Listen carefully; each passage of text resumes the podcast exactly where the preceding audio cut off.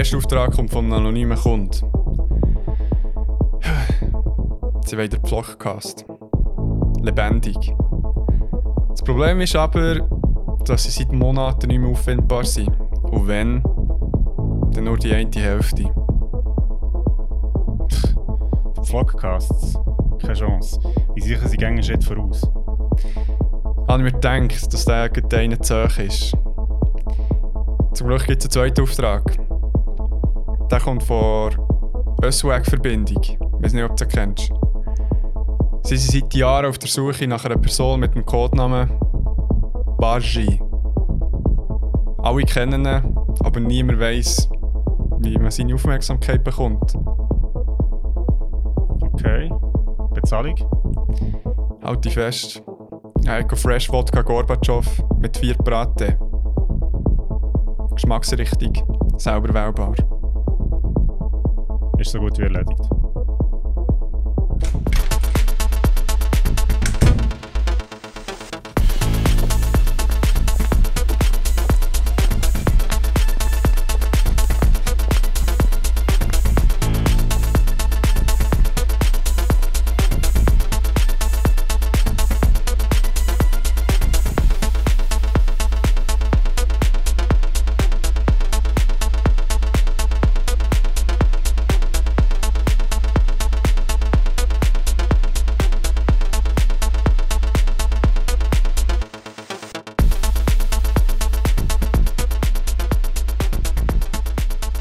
Hey, meine Most Wanted und herzlich willkommen zu Beyond Format. Schon mit einem Thema in verschiedenen Formaten.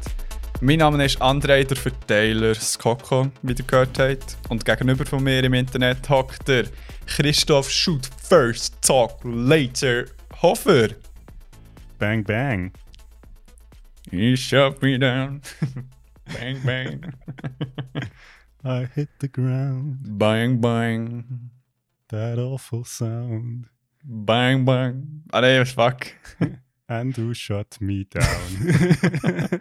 dun, dun, dun, dun, dun, dun. Ah.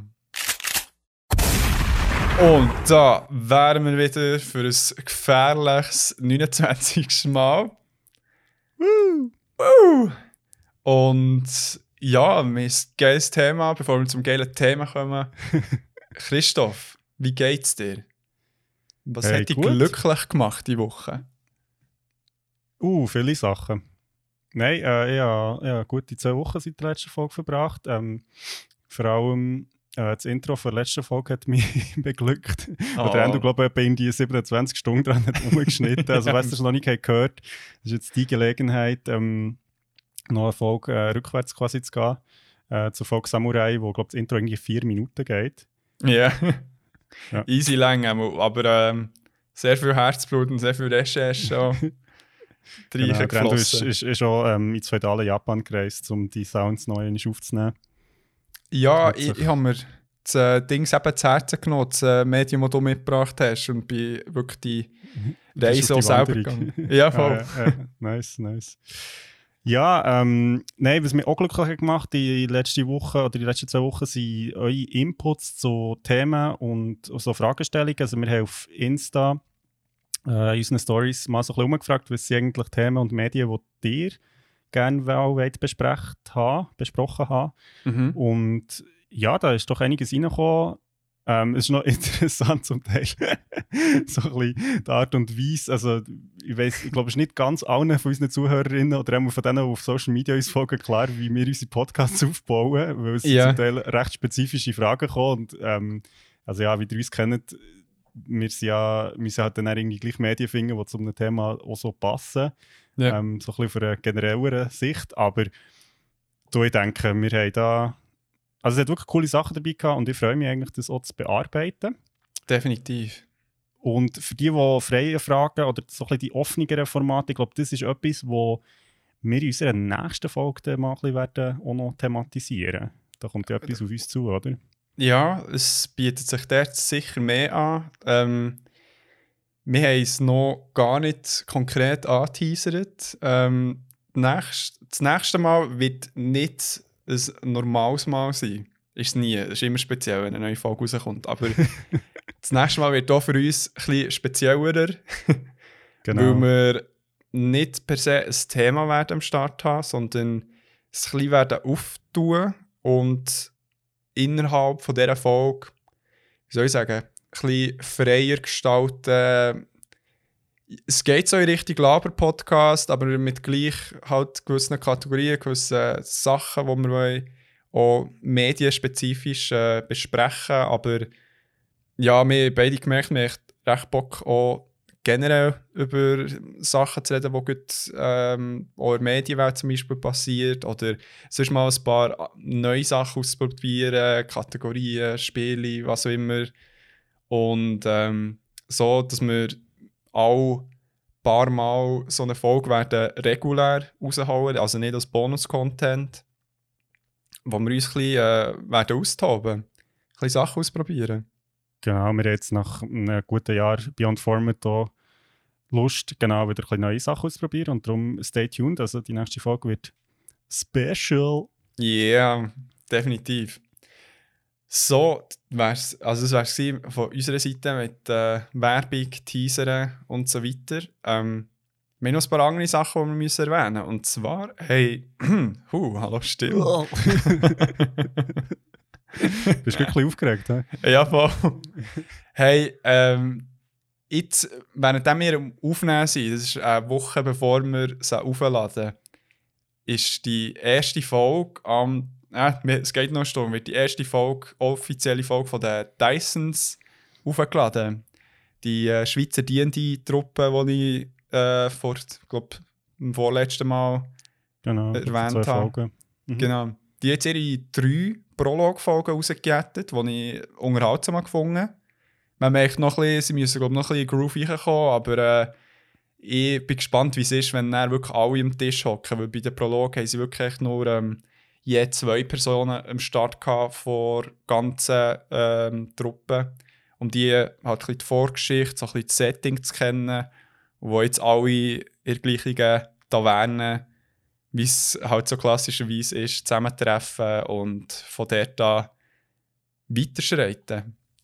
Und ich muss anwählen, ich habe erwähnt, dass ich gerne mitspielen möchte. Mhm. Es ist notiert. Also Okay. der Druck ist um. Und ich will es jetzt auch immer wieder erwähnen, dass es notiert ist. Dass echt so, immer, je länger es geht, desto unangenehmer wird es, wenn ich nichts höre. Okay, ähm, tun wir da ein Ja. bisschen Pressure machen. Das Voll. Trend, wo man nicht mehr mitspielen darf, verdammt. Ja, Mann. Aber nein, ich finde es im Fall so cool. Sie, sie haben sich so Mühe gegeben und hey, die haben auch, weißt du, so äh, extra, äh, das ist, auf Instagram hat man das gesehen, extra ähm, Dude, der Musik macht. Komponist, genau. wo ähm, aber auch so für die, so Soundeffects Sachen macht. Also es sieht so ein Video, wie er zeigt, wie er so das Sword Sheathing oder umgekehrt das Pulling tut äh, nachher imitieren. Mit einem richtigen Okay. Schwert. Ich hätte jetzt gedacht, vielleicht es wäre noch lustig, wenn es sich so mit einer Gabel und Messer würde machen und es hure geil würde tun. Aber er hat tatsächlich so ein Schwert gehabt, wo er dann so wo ich übrigens für, die, für das Intro der letzten Folge mega hätte können brauchen konnte. Es war schwierig, einen guten Soundeffekt zu finden, der nicht hure billig hat. Du hast es dann mit Messer und Gabel gemacht, oder? Ja, von, ich habe äh, am Nox, meinem Kater, ein Messer gegeben und dann haben wir gegenseitig dann auch die Kampfsequenz wie aufgenommen. Okay. Finde, Nice. gut funktioniert. Ja. Genau, unbedingt reinschauen. Wir werden sicher auch noch ein bisschen auf Instagram noch Werbung machen. Bevor der Krigo noch Sachen erzählt, muss ich auch etwas äh, hier wirklich noch ein bisschen offizieller erwähnen. Ich es immer am Schluss oder echt sonst angeteased irgendwie. Aber das Ding ist, ich habe schon bei etwas drauf von der Geschichte äh, gedroppt. Ich habe ein Studium laufen im Rahmen von meinem Doktorat. Wo Ich kann es kaum glauben. Also der Endo schafft tatsächlich noch andere Sachen nebendran. Ja. Neben D&D spielen oder ähm, einen Podcast aufnehmen. Im Fall Magic the Gathering ist schon ein neues Ding von mir. Das ist wie Ding. unser treu Fan, der, der Tim, hat mich äh, dort recht hergenotcht. Aber anderes Thema.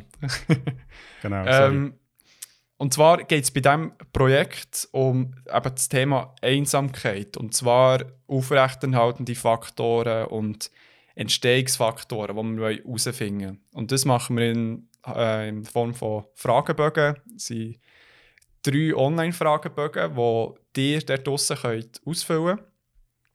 Ähm, der Link ist in unserer äh, Linktree auf Instagram. Ich habe schon ähm, Stories gemacht diesbezüglich und der, der Fragebogen geht etwa 40 Minuten und nach 12 Wochen bekommt ihr eine Einladung für einen zweiten und dann neun nach 12 Wochen für einen dritten Termin. Ich weiss, dort nach viel, ähm, es ist auch nicht ähm, das Unterhaltsamste, aber ist das Wort unterhaltsam? Ja. Okay. Gut, dann tue ich das äh, rausschneiden. Aber es sind gleich interessante Fragen. Das haben wir äh, jetzt oft rückgemeldet bekommen. Die könnt 20 Franken, also 20 Franken Büchergutschein bekommen. Die leisten einen Beitrag für die Forschung. Die machen mir eine mega Freude und äh, ja, schauen, dass ich wirklich gute Resultate kann bekommen kann. Und ihr müsst nicht einsam sein für die Fragebögen. Die könnt hier wirklich überglücklich sein, ohne irgendwelche Anzeichen von Einsamkeitsgefühl, aber auch einsame Leute sind willkommen. Also wir wollen dort wirklich das ganze Spektrum abdecken, um gute Antworten bezüglich der erwähnten Fragen zu bringen. Genau. Also ihr findet äh, die Fragebogen Linktree noch einmal und oder ihr könnt auch auf der Uni B-Seite von Abteilung Klinische Psychologie und Psychotherapie nachschauen. Petrarca heisst sie. Das ist eigentlich auch noch cool, dass er einen Namen hat. ja, nice. Nein, ich finde es ein super spannendes Thema. Wir haben ja, also noch schnell Werbung, ähm, wir haben für Episode 13 haben wir ja das Thema Einsamkeit besprochen hier. Also wer sich für das Thema interessiert, kann gerne auch noch die Medien, die wir dann haben besprochen haben, äh, nachschauen und unsere Folge natürlich. Mhm. Ähm, nein, und, und voll geil. Also ich werde auch noch ein bisschen Werbung machen für, für deine Studie, weil ich finde es ein mega wichtiges Thema, dass man das irgendwie auch ja, sich dem widmet, weil ich glaube, äh, jetzt geht Corona und so die ganze Situation hat viele Leute einfach auch nochmal, ja, irgendwie die Isolation und Einsamkeit ist wie nochmal ein größeres Thema geworden und ich denke, es ist wichtig, dass man das auch ja. wissenschaftlich irgendwie anschaut. Darum macht ja, mit, Mann, macht mit. Ja, du auch. Es lohnt sich. Ich habe auch schon mal bei der Studie vom Endo mitgemacht und ähm, ja. ich bin sehr schön auf die Welt gekommen. also das kann ich dir sagen, mal vielleicht noch ein bisschen ausführen, aber es war auch lustig, weil ich so gedacht habe, ja, ähm, äh, ich verstehe das schon, wie die Studie funktioniert und ich bin voll, also reingehauen kann man jetzt vielleicht schlecht sagen, aber ich bin auch ich glaube, ich habe mich so verhalten, wie man. genau, jetzt weiß jetzt ein bisschen, wie es funktioniert. Also spannend. Ja, genau. Aber äh, noch etwas muss ich sagen zum Thema Einsamkeit. Es ist eben schon vorher ein mega verbreitetes Phänomen gewesen. Genau. Voll. Jetzt ist echt allgemein psychische äh, Gesundheit ist jetzt halt in den Vordergrund gerückt wegen der ganzen Covid-Geschichte, äh, aber es war halt immer rum. Gewesen. Darum Voll. Die Relevanz wird auch nach der Pandemie noch da sein. Ja, apropos psychische Gesundheit, ähm, ich erlaube mir jetzt auch noch schnell ähm, etwas zu droppen. Und zwar, ich organisiere im Moment eine Veranstaltung, ähm, die sich um psychische Gesundheit dreht. Das ist in erster Linie für junge Erwachsene und zwar weltweit. Ähm, das ist eine Online-Veranstaltung, die am 5. Juni wird stattfinden, ähm, heißt Youth Summit und ähm, ist ein Nachmittag, wo mit Workshops rund ums Thema psychisches Wohlbefinden, körperliches Wohlbefinden ähm, wird stattfinden und dort geht es einerseits um ähm, der, also Körperwahrnehmung, es geht um Sachen wie äh, Trauma, es geht um Umgang also mit der ganzen Self-Care-Bewegung und auch, was, hat es eigentlich, was sind eigentlich die strukturellen Problematiken in unserer Gesellschaft, wo man mhm. eben nicht nur durch eigene Achtsamkeit kann lösen kann. Also es ist ja. sehr vielfältig, ähm, es ist mit jungen Erwachsenen aus der ganzen Welt, also von Asien über Afrika und Lateinamerika und Europa sind junge Erwachsene dort dabei. Ähm, es ist so ein kleiner Space, um sich kennenzulernen und ich werde den Link sicher auch noch bei uns drin tun. Ähm, nehmt doch teil, es ist alles gratis und es ist eine coole Veranstaltung. Nice. Genau. Sachen werden gedroppt hier. Wichtig. Genau, genau. Ähm, ja, und nachher habe ich einfach noch etwas, was ich dir vorhin schon gesagt habe, bevor wir jetzt hier angefangen haben, ich habe mal wieder ein bisschen Zeit gehabt zum Gamen und ich habe letzte Woche zwei ähm, ja, Gameplay-Videos gesehen von neuen Spielen, die auf der PS5 rauskommen, und zwar einerseits äh, Returnal und andererseits äh, die, das neueste Ratchet Clank Ah. ähm, Adventure. Und ich muss im Fall wirklich sagen, ja, die beiden Spiele, jetzt habe ich mal die Gameplay-Videos gesehen und es ist krass, wie die Spiele aussehen. Also ich bin wirklich so ein bisschen wow. Und ähm, Returnal, ich weiß nicht, ob dir das etwas sagt, das ist ähm, eine Mischung aus, ähm, Ah, ja, ja, Momo. aus ja, Horror, ähm, Shoot'em Up und so, ähm, Roguelike-Zeug. genau, Roguelike, ähm, Science-Fiction-Spiel, ein Science-Fiction-Horror-Thriller mit Ja. einer weiblichen Hauptdarstellerin und es sieht wirklich verdammt gut aus und ich glaube, es ist auch ein richtig schwieriges, herausforderndes, aber auch tolles Spiel und ich habe gerade ein bisschen Bock bekommen. Ja, viel Spaß ohne PS5. ja, ich komme es ein bisschen bei dir spielen. Alles ist gut.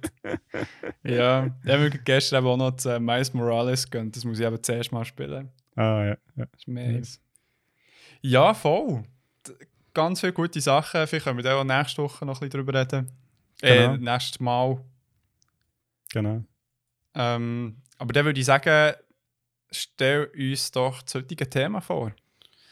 Yes, ähm, in unserer 29. Folge mittlerweile, ähm, ja, wir werden langsam alt, ähm, Ja. reden wir über einen Job, den man eher selten im Lebenslauf antrifft. Und zwar äh, der Job als Kopfgeldjäger bzw. Kopfgeldjägerin, Mhm. wo ja vor allem aus dem Western-Genre bekannt ist. Und Kopfgeldjägerinnen machen aber mittlerweile auch in vielen anderen Medien und Szenerien Jagd auf Menschen, tot oder lebendig. Ja. Und wir haben uns so ein bisschen gefragt, was ist interessant eigentlich an diesen meistens zwielichtigen und eher unsympathischen Figuren, die für Mhm. Geld Leute kidnappen und töten. Ja. Und wie werden sie in verschiedenen Medien und Formaten dargestellt und was es da für Gemeinsamkeiten und Unterschiede gibt. Ja, und natürlich auch hier wieder einfach, äh, wir haben unglaublich viele Medien zur Auswahl gehabt, wir haben sich drei ausgewählt und der Start machen gut ich. Korrekt. Bin gespannt.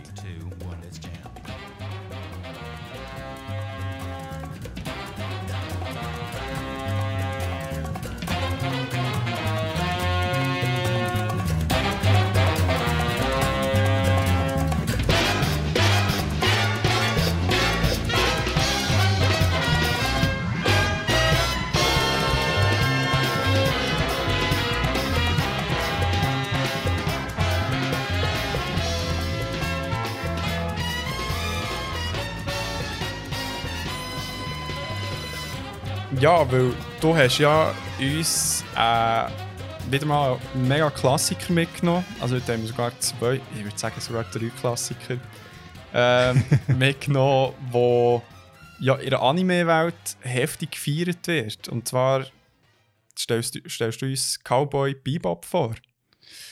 Genau, das ist ähm, eine Anime-Serie von Shinichiro Watanabe, wo ein alter Bekannter ist hier bei Beyond Format. Und zwar habe ich schon seine Serie, also Anime-Serie Samurai Champloo, in Episode 23 zum Thema Hip-Hop vorgestellt. Also das ist Mhm. der gleiche Dude, der die Serie gemacht Gell? Und äh, Cowboy Bebop ist aber zuerst rausgekommen und ist von 1998. Also schon ein bisschen älter. ja. Die Serie besteht aus einer Staffel mit 26 Episoden oder ähm, Sessions, wie sie eben bei Cowboy Bebop genannt werden. Also es ist jede, also es ist erste Session, zweite Session bis Session 26. Okay. Mit, ähm, Episoden, So wenig nur? Ja.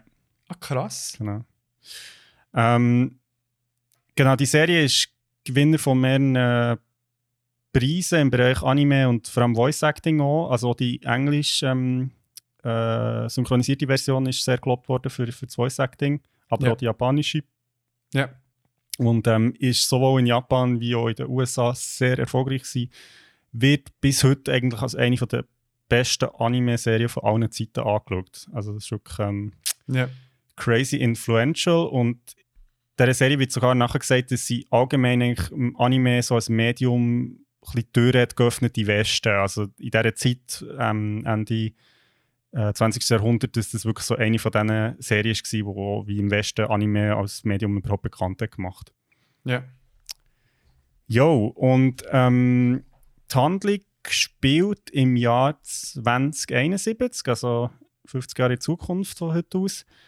Ja. Und zwar ist es so, dass ein Unfall von einem Hyperspace Gateway ähm, hat Erde unbewohnbar gemacht. Also die Menschheit ähm, ist so im so äh, Sonnensystem verteilt auf verschiedene Planeten und Monde und Kolonien. Ja. Und die Erde ist aber eigentlich quasi unbewohnt.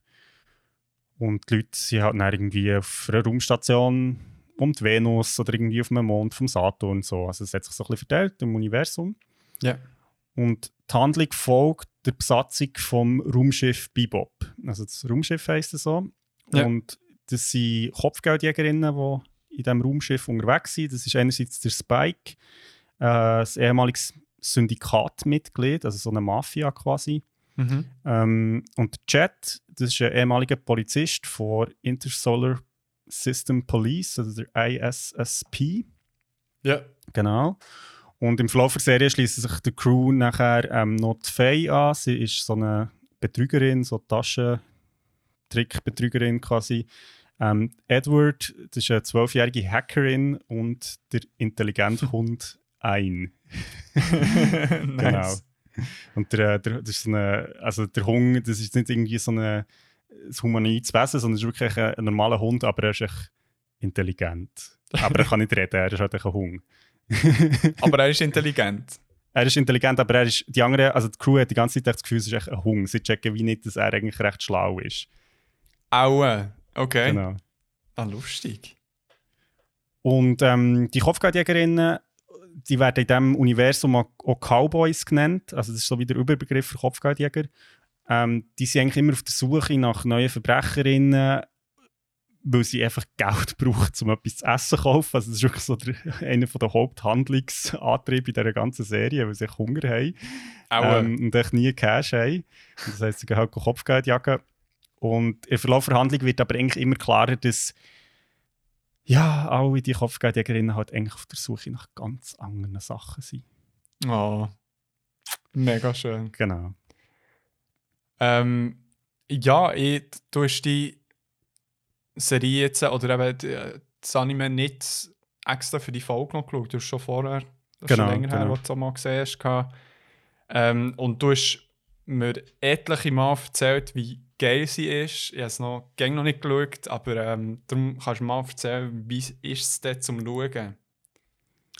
Genau, also vorweg, Cowboy Bebop hat meiner Meinung nach das beste Intro von einer Serie, die ich glaube je habe gesehen Ja, das hast du gesagt. Also das ist wirklich, also ich bin natürlich offen für Diskussionen und es gibt sehr viele verschiedene Herangehensweisen, wie man ein Intro für eine Serie kann machen kann, aber das ist einfach ein Set, so der Ton für alles, was nachher kommt und ich glaube, was die Serie ausmacht, ein grosser Teil ist, ist Coolness, also wirklich Coolness als Lebensgefühl und das bringt das Intro perfekt über. Also das ist wirklich krass, es ist so die Verbindung von Musik und Bild, ein Meisterwerk, habe ich mir hier in die Notizen geschrieben. Nein, ist wirklich super. Also, ähm, was noch interessant ist, weil die Musik allgemein in dieser Serie sehr wichtig ist. Also, die Serie heißt Cowboy Bebop und Bebop ist ein, also ist ein Jazz-Stil Ja. und der ist sehr ähm, verbreitet in dieser Serie. Also eigentlich immer, wenn es eine Kampfszene gibt, wird Jazz gespielt.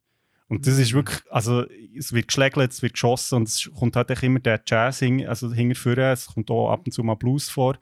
Und was noch interessant ist, ist, dass ähm, der Jazz bzw. der Blues oder auch die Musik, die in der Serie läuft, ähm, für äh, Shinichiro Wa- Watanabe auch Inspiration ist. Also es so, so gewesen, dass ähm, jetzt muss ich jetzt schnell, hier musst du schnell unterbrechen, jetzt muss ich jetzt schnell herausfinden, wie die ähm, Komponistin heisst, die die Musik hat gemacht.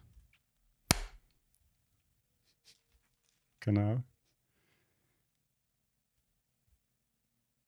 Genau. Ui, jetzt weiß ich nicht, wo ich vorher war. Ähm. Also ich mache einen neuen Satz. Mhm.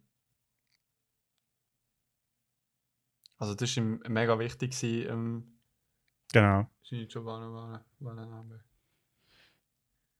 Weil die Musik, die von Yoko Kano stammt, der Komponistin der japanischen, ist quasi wie auch die Inspiration für ganz viele Folgen. Also sie hat wie zuerst Musik eigentlich geschrieben und dann hat der Shinichiro Watanabe die Folge dazu gemacht. Und also es ist wirklich so ein kleines Wechselspiel gewesen. Okay. Genau. Und genau, die Musik gibt echt der ganzen Serie wirklich so ein eine eigene Dynamik. Ja. Ähm, so ein bisschen vom Stil her, das Ganze ist im 4 zu 3 Format. Das ist noch spannend, weil man das ja eigentlich nicht mehr so kennt. Das ist wirklich so ein bisschen aus der alten Fernsehzeit halt. Ähm, Ja. Und ist so eine Mischung aus Anime-Stil, also so wie gezeichnet und aber auch früher so 3D 3D-Animationen. Also zum Teil Ja. so die, ähm, äh, ja, die Sterne oder irgendwie die Planeten oder so. Sie, so wie dieser ganz frühen 3D-Animation. Und was recht cool ist eigentlich so der ganzen Welt, ist, dass es eine Art äh, realistische Science Fiction ist. Also klar, es ist Science Fiction, es spielt 50 Jahre in Zukunft, es gibt Raumschiffe und Raumkolonien, aber es gibt eben auch immer noch eigentlich Projektilwaffen, also das heisst, so die Waffen, die sie brauchen, sind eben nicht so irgendwie crazy Laserwaffen oder irgendwie so, sondern es sind wirklich irgendwie die normalen Knarren, die man halt irgendwie heute auch schon hat. Ja. Ähm, es gibt immer noch Autos, es gibt Bars, es ist also die ganze Welt ist eine mega schöne Mischung aus ganz vielen verschiedenen Einflüssen. Also es gibt zum Beispiel auf bestimmten Kolonien gibt so Moscheen mit so Kuppelbauten oder auch so Schamanen oder so Wild-West-Einflüsse. Also es ist wirklich mega äh, volle Welt mit Cyberpunk-Elementen auch.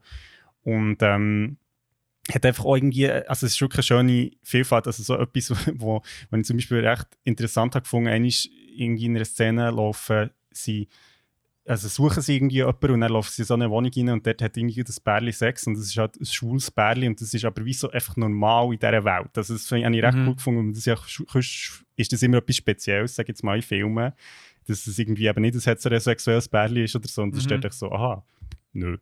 Und es geht echt weiter. Also das finde ich recht cool, es hat wirklich sehr, sehr viele schöne Details in dieser Welt. Cool. Ähm, äh, was man muss sagen, ist, dass die Serie recht erwachsen ist, jetzt im Sinne von, es gibt sehr viele Schusswechsel, ähm, Leute sterben auch echt mal, ähm, statt jetzt diesen Kopfgeldjäger in die Fänge zu gehen. Und es hat auch viele Momente, wo eher, ähm, ja, vielleicht ein bisschen zynisch einem stimmen oder, oder ein bisschen nachdenklich. Die Serie ist auch humorvoll, aber es ist wirklich, ich denke, es richtet sich eher an ein erwachsenes Publikum so. Ja. Und ja, es ist auch eben auch dort ich- von der Mischung, von der Format her oder von den Einflüssen her, also dann auch so die Raumschlachten finde ich auch noch spannend, die sind eben auch nicht so Science-Fiction-mäßig, wo irgendwie ähm, eben mit Laser um sich geschossen wird und so, sondern es erinnert wirklich eher so ein bisschen an den Zweiten Weltkrieg, so Dogfights von Flugzeugen, also wirklich äh, so im Nahkampf quasi. Ja. Ja. Genau. Oh, crazy. Ähm, jetzt, äh, wie, äh, ich meine, wenn man KopfgeldjägerInnen, vor allem Jäger, denkt, hat man ja aber schon so das Cowboy-Bild vor Kopf und ähm, hat so schon, also sie werden auch Cowboys genannt, also sieht die Mhm. auch so aus wie klassische Cowboys oder wie werden allgemein KopfgeldjägerInnen dargestellt? Ja, es ist noch lustig. Ähm, also, ich glaube, die Serie ist sehr also zeigt eigentlich sehr gut, wie der äh, Shinichiro Watanabe schafft. Also im Sinn von, das habe ich schon bei Samurai Champloo gesagt, das ist ja wirklich eine Mischung aus dem feudalen Japan und so Hip-Hop-Element und jetzt hier auch ist es eine Mischung aus Science Fiction und eben dem Western-Szenario und Cyberpunk-Einflüssen und so. Ja. Und von dem her wird es so aufgegriffen, also es gibt in der Serie gibt so eine TV-Show, die sie manchmal schauen, an Bord von, von Bebop. Ähm, die heißt Big Shot und das sind so zwei Cowboys, also oder, oder äh, Cowboy und das Cowgirl in dem Sinn, wo Mhm. wie durch die Show führen und das ist eine Sendung für Kopfgeldjägerinnen. Also dort wird so wie vorgestellt, so, hey, die Kopfgeld, also die Kopfgeld sind jetzt ausgeschrieben, so, die kann man bekommen, so, die sind jetzt recht heiß. Also es, ist, und es spielt, also sie sind dann auch so angelegt in dieser Show, wie eben so Cowboys, also so mit Hüten und so dieser Ja. Weste und Revolver und so. Also es, ist völlig, es nimmt sich so ein bisschen selber auf die Chippen dort. Ähm, die Kopfgeldjägerinnen selber von Bebop, die sind eigentlich, Also, hat jetzt keinen Western-Bezug in dem Sinn. Ja. Ähm, aber sie sind alle sehr unterschiedliche Charaktere. Also, das ist schon mal sehr cool. Also, wirklich die vier oder mit dem Hund eins sind es fünf Kopfgeldjägerinnen sind alles wirklich sehr eigene Typen, Typinnen in dem Sinn. Und auch für sich eigenständig spannende Charaktere, die jetzt auch nicht immer alles zusammen machen. Also sie sind mehr so ein eine Zweckgemeinschaft und das merkt man eigentlich schon von Anfang an. Ja. Ähm, und das Kopfgeldjagd ist eigentlich für alle nur ein Job, weil sie, also das habe ich vorhin schon erwähnt, eigentlich auf der Suche nach anderen Sachen sind. Also es hat viel mit der Vergangenheit eigentlich von all diesen Charakteren zu tun. Und das ist eigentlich der Reiz auch ein bisschen an der Serie, finde ich. Es ist nicht so, dass man die Charaktere kennengelernt und nachher kommt irgendwie in einer weiteren Folge wird dann so ein bisschen die Vergangenheit aufgeschlüsselt und man so, ah, okay, das ist passiert. Cowboy Bebop ist dort sehr speziell, dass es sehr viele Sachen nur andeutet und nie ganz erklärt. Also so die, zum Beispiel im Spike seine ähm, Geschichte, die so ein bisschen mit dem Weggehen von dem Syndikat zu tun hat, also wie er sich von der Mafia quasi hat gelöst. Mhm. Ähm, das wird immer nur so in so Symbolbilder eigentlich zeigt. Und ich weiß eigentlich nie genau, was dort passiert ist. Also ist er glücklich gewesen, dass er weg ist? ist also was ist eigentlich der wahre Preis von dem gewesen? Das wird bis zum Schluss nicht so ganz klar. Und das macht Cowboy Bebop zu einer, finde ich, recht spannenden Serie, weil es im Zuschauer oder im Publikum so ein bisschen wie sagt, hey, bild dir dein eigenes Bild. Es ist nicht so, mhm. dass es so wie klar gesagt wird, was ist jetzt die Vergangenheit von diesen Figuren oder sie sind jetzt zufrieden mit dem, was sie haben gefunden haben. Das finde ich recht cool. Mhm. Genau. Ähm, was auch noch spannend ist, ist, dass eigentlich die Crew for Bebop sehr oft nicht erfolgreich ist. Also, man wird eigentlich immer wieder Zeugen von also sie sind auf der Suche nach diesen, nach Verbrecher, Verbrecherinnen, wo das Kopfgeld auf eine, auf, ausgeschrieben ist. Und das Interessante ist, dass man eigentlich recht oft mitbekommt, dass das ziemlich dramatische Geschichten sind. Also es sind nicht echt Verbrecher, die böse sind und irgendwie Leute umbringen und haha, irgendwie, sie machen alles nur für das Geld oder weißt du nicht was, sondern das sind eigentlich recht oft so tragische Schicksale, wo sie als Kopfgeldjäger wie plötzlich Teil davon werden. Ja. Und die Crew schafft es dann entweder die Ding festzumachen oder nicht, aber sie machen einfach weiter und sie ähm, ja, versuchen einfach irgendwie ihren Job zu machen, obwohl sie mit sehr tragischen Schicksalen zu tun haben zum Teil. Und das finde ich, ist auch wieder so ein kleiner Bruch mit dem klassischen Kopfgeldjäger-Ding, wo man irgendwie so merkt, da steckt viel mehr menschliche Tragödie dahinter, als man vielleicht so auf den ersten Blick wahrhaben Also jetzt von denen, die das Kopfgeld haben? Also genau, von denen, wo das Kopfgeld aus aufgeschrieben ist. Genau. Ja, okay. Hm. Also ist die Serie dementsprechend auch äh, emotional oder dadurch sehr tiefgründig? Also meine ja, ich glaube, man muss sich wie auf die Serie einladen. Es ist so wie, ich glaube, sie schafft sehr gut verschiedene so wie ähm, Aspekte, sage ich jetzt mal, vom Leben anzusprechen. Also im Sinne von, es hat lustige Momente, es hat, es hat traurige Momente, es hat Momente, die einem ein bisschen ratlos machen. Und es wird aber so auf einem Spektrum recht gut ausbalanciert, was dann eben nicht echt immer nur tragisch ist oder immer nur lustig oder so, sondern es kommt die Mischung sehr gut, finde ich, ähm, herüber. Und es ist schon eine emotionale Geschichte, die erzählt wird, auch so mit dem persönlichen Schicksal der Crewmitglieder. Ähm, genau, also ich finde, ich habe die Serie fertig geschaut und bin schon so ein bisschen, okay, ähm, ich muss jetzt ein bisschen über das nachdenken, so quasi, so was ich da mhm. habe gesehen. Und das mhm. finde ich eigentlich sehr schön, also weil, sich, weil obwohl es sich so in diesem Kopfgeldjäger-Klischee auch bewegt und dem Science-Fiction-Klischee, ja. ist es doch tiefer irgendwie. Ja, ja. Ah, mega spannend. Um, und ist der Serie auch so in ist ja in diesen Sessions aufbauen. Sind die recht unabhängig voneinander oder hat es so ein overarching äh, Theme? Oder? Genau, es ist noch interessant, es gibt wirklich Folgen, die sehr unabhängig funktionieren, also wo irgendwann noch in dieser Geschichte könnten spielen, also wo nicht genau definiert ist, das kommt jetzt nacheinander oder so. Und dann gibt es mhm. wieder, wiederum Folgen äh, oder Sessions, genau, wo wo wirklich wie aufeinander Bezug nehmen oder wo auch in der Chronologie ganz klar hintereinander kommen. Ja. Also es ist so ein bisschen eine Mischung und äh, von dem her weiß man aber auch nicht so genau, was einem erwartet, wenn man jetzt eine neue Session schaut. Das ist jetzt wie in sich geschlossene Geschichte oder ist es wieder so ein bisschen Teil von einem größeren Ganzen, wo um, um die eigene Geschichte von der Figuren geht, also von, von diesen Ja. ähm, fünf Kopfgeldjägerinnen. Und das ist sehr cool und es hat auch zum Teil so ein bisschen Easter Eggs, wo man wie Charaktere, die früher schon mal sind vorkommen, wieder sieht und so. Also das ist, das ist alles ähm, ja, sehr gut gemacht und ich finde, es macht auch Sinn, dass es nur eine Staffel von dem gibt. Also es ist wirklich, man merkt sowieso, das ist intendiert so gewesen. Es hat wie die zweite Staffel hat auch gar keinen Sinn gemacht. So. Ja. Ja. Ähm, wie sieht es denn aus mit, der, mit dem Ruf von diesen Cowboys und Cowgirls? Sind die, wenn es so ein bisschen das Bild vom Kopfgeldjäger oder Kopfgeldjägerin ist ja eher- eher negativ konnotiert. Genau, also sie sind jetzt auch nicht irgendwie ähm, mega beliebt, also oder dass die Leute sie irgendwie würden kennen. Also sie sind wirklich so ein bisschen Einzelkämpfer irgendwie und man merkt, dass sie das echt auch machen, um irgendwie Geld zu verdienen. Ja. Ähm, und gleichzeitig sind sie halt cool. Also und das Mhm. ist so, ich glaube, Coolness, also das ist ja etwas, wo, ein Wort, wo, wo eng mit dem Jazz so ein bisschen verwachsen ist, das kommt sehr gut über, finde ich. Und wie aber die Coolness halt eben zum Teil auch nur ein bisschen Fassaden ist.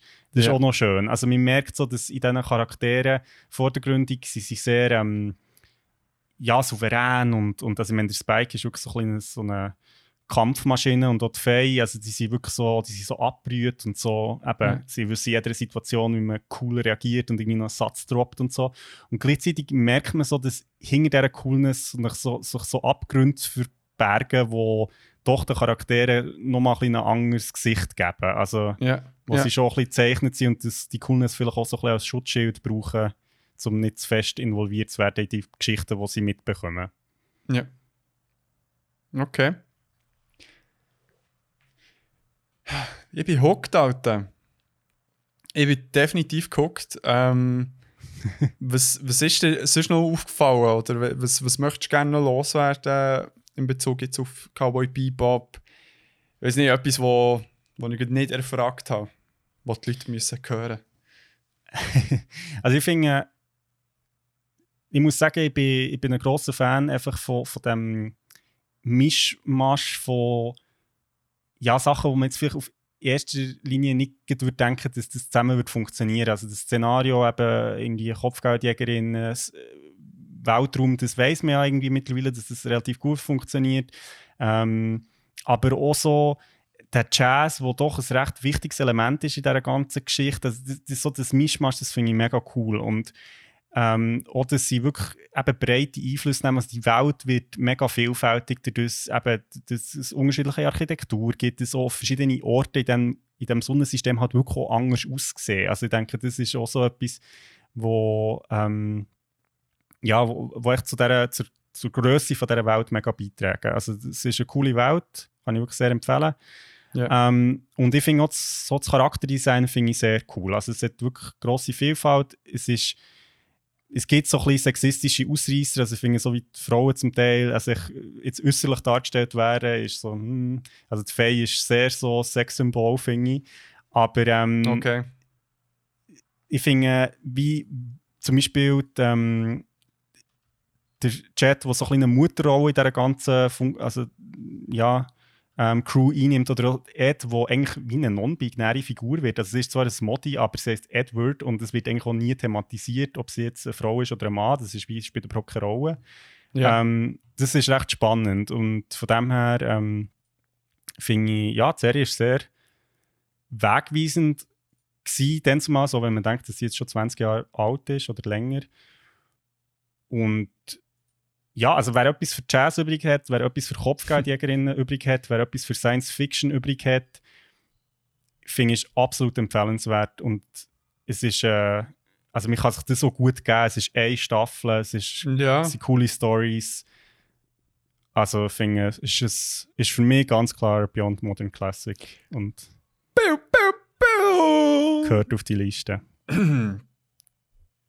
wo gängig nicht da ist. genau. Ah, weißt du, je weiter es wir rauszögern, desto mühsamer wird es, das Zeug zusammenzutragen, Mann. Aber ja, weißt du was? Wir dann mal. Äh, ich, ich, ich sage es extra im Podcast, damit wir ein bisschen Druck haben. Ähm, wir müssen einen Sticker machen. Wir haben zwar noch hure viel, könnt euch gerne noch melden. Wir haben schon ein paar äh, Bestellungen. Und äh,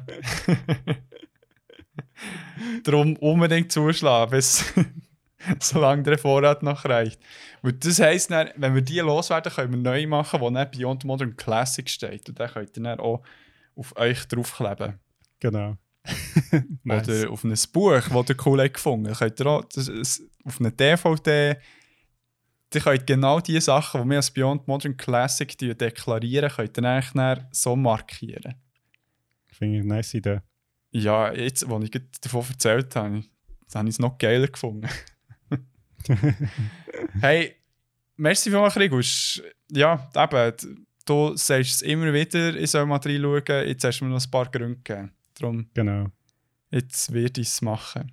So wie du Saga sollst lesen. Genau, genau. Im Fall mir sogar ja, zwei Personen von unserer Hörerinnenschaft, die sich Saga bestellt haben Nice. und sich seit ich ziehen. Sogar Leute, die noch nie ein Comic haben gelesen oder nicht ihr Medium ist per se. Nice. Ja, das ist doch super. Also, ich könnte noch bei ähm, Cowboy Vivo das Gleiche vornehmen. Also die, äh, ähm, die, die Anime nicht kennen oder vielleicht ein skeptisch dem gegenüber sind, das ist jetzt eure Einstiegsdroge. Ja, weil es ein bisschen verwestlicht ist. Oder? Ja, und was echt ultimativ cool ist. Ultimativ cool, nice. Hey, also, aber dann gehen wir jetzt zum nächsten. Du hast genug geredet, jetzt bin ich dran. Word. Und spiele jetzt noch das wunderschöne Intro ab von Cowboy Bebop. Oder vorher. Ja, ich aber jetzt nicht vorher kommen. Also ich tu's... Äh, Entschuldigung, vorher.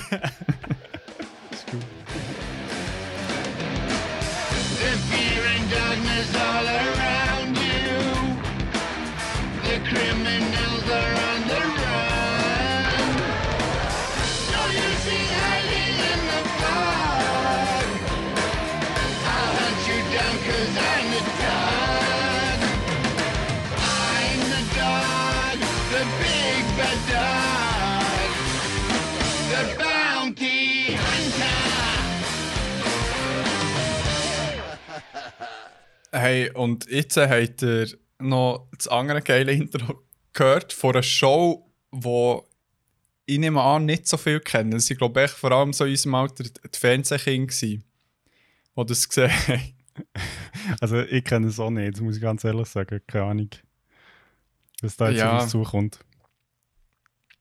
Ich habe uns etwas ganz Gutes mitgenommen. Und zwar ist es Dog the Bounty Hunter.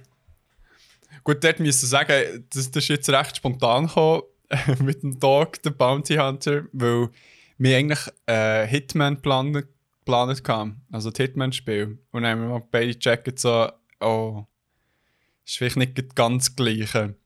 Und da habe ich halt improvisieren und habe in meiner Vergangenheit umgekramt und bin auf etwas gestoßen, das ich früher als Kind manchmal geschaut habe. Und das ist eben das Dog the Bounty Hunter. Und das ist eine amerikanische Reality-TV-Show, wo die Einsätze von Dwayne, the Dog, Chapman zeigen. wo äh, tatsächlich ein Kopfgeldjäger ist und primär in Hawaii und Colorado arbeitet. Okay. Ähm, Joe hat seine Premiere, also ihre Premiere im Jahr 2004 gehabt und ist erst 2012 gecancelt worden. Okay. Also, Also acht, acht, Jahre, Jahre gelaufen.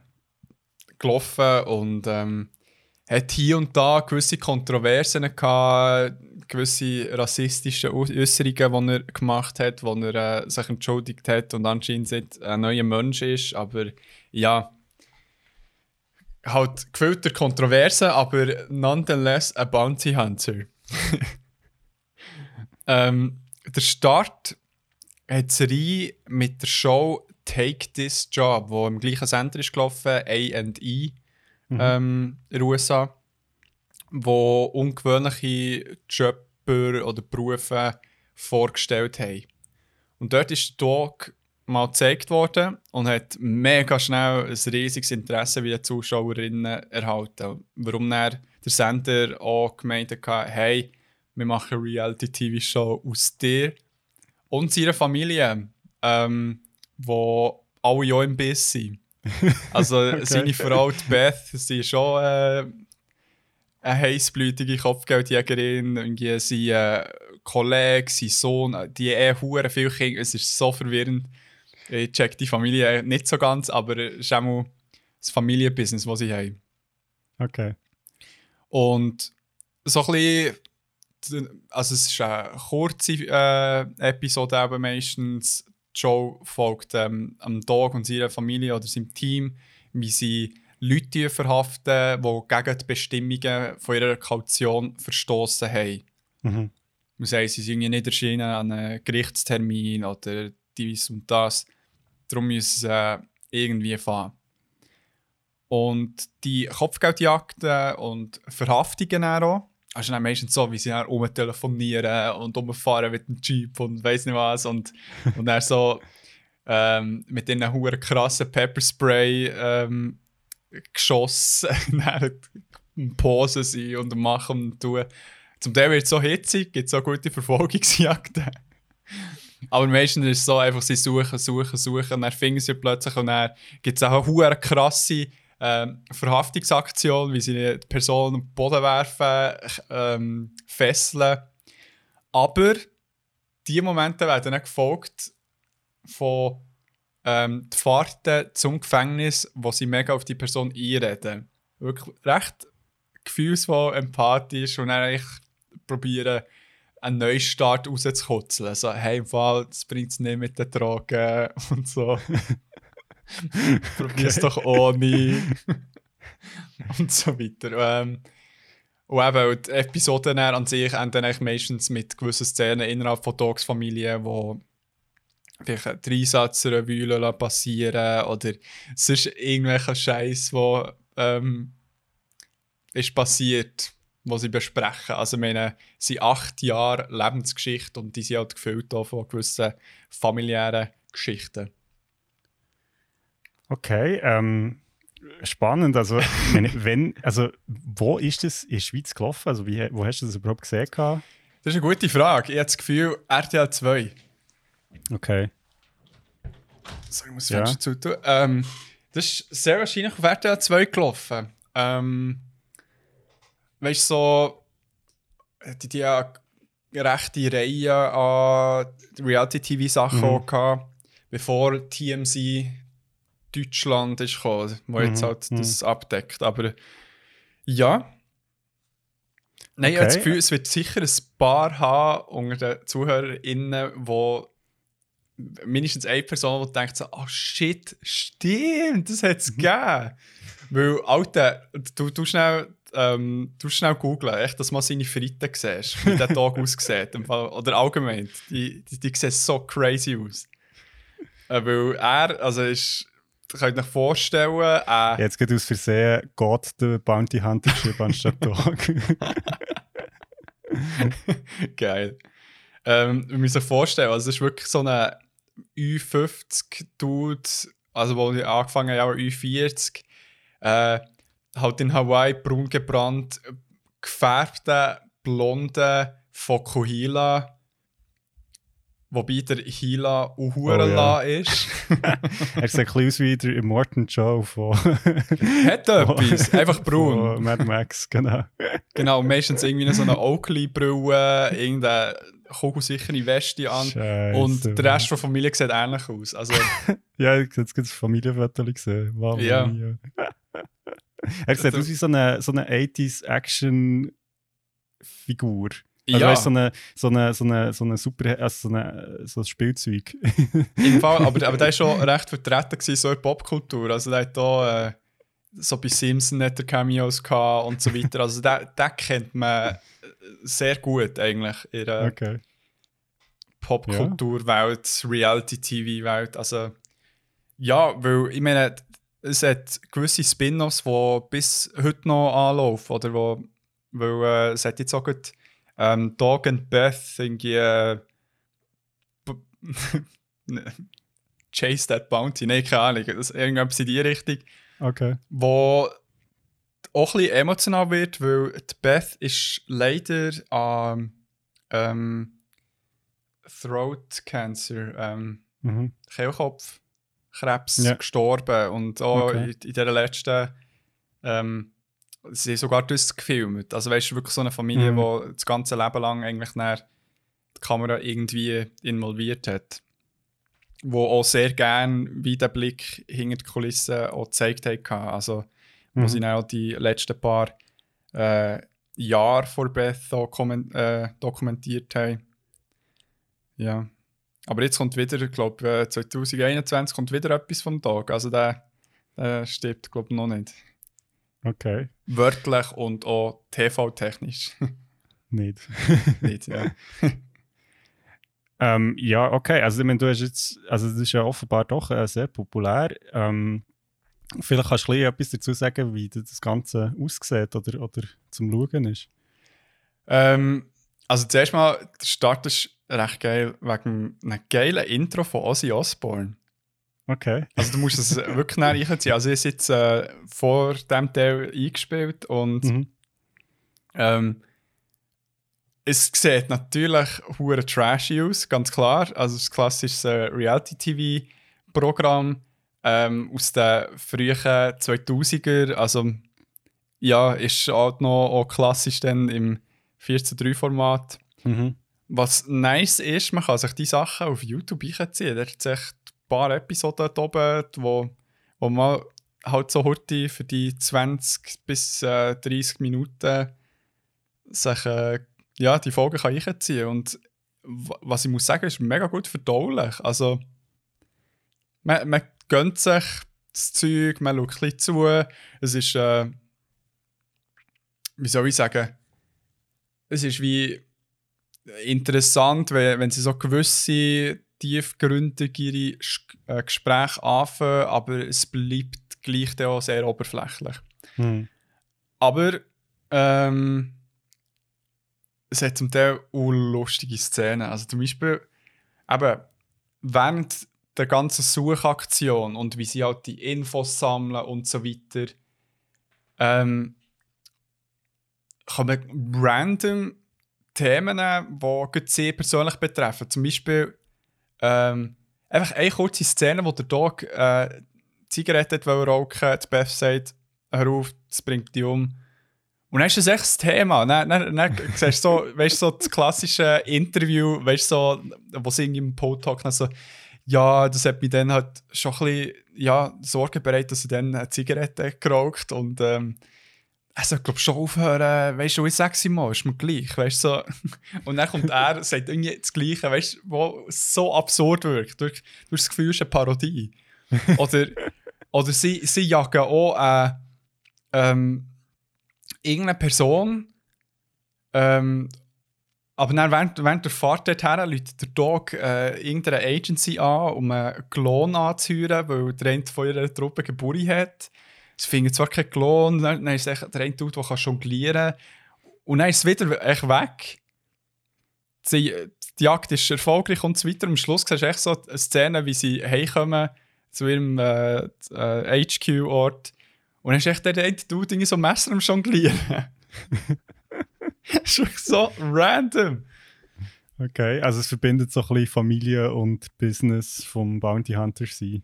Genau, weil der, äh, eben sie, glaube äh, also Beth ist zwar Stiefmutter von den meisten, aber sie zusammen haben irgendwie noch drei Kinder, also sie haben irgendwie insgesamt sieben Kinder oder so, die er noch vor, vor der Ehe hat ähm, bekommen und puh, ähm, da gibt es auch viel Stuff.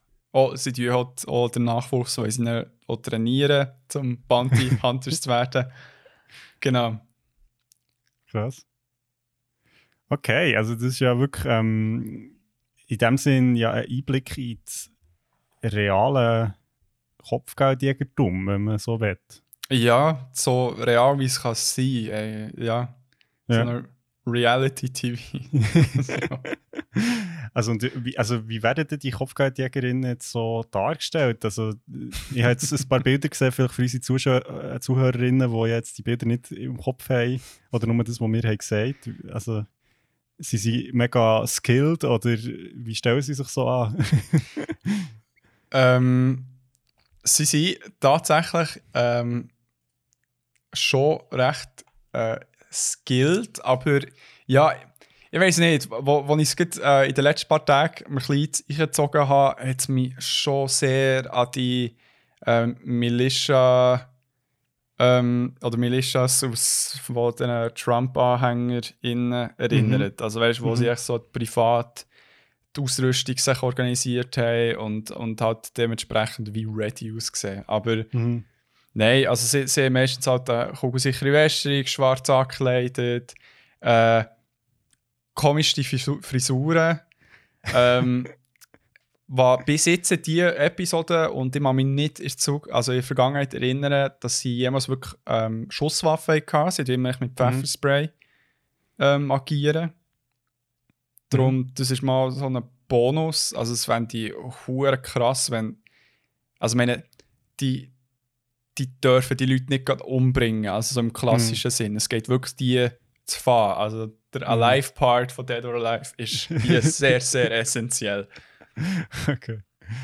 Und ähm, das ist so wie, ja, also eben, man, man sieht in, die auch in, irgendwelche äh, Badges, wo sie wie the License to Bounty äh, Chase die Hand.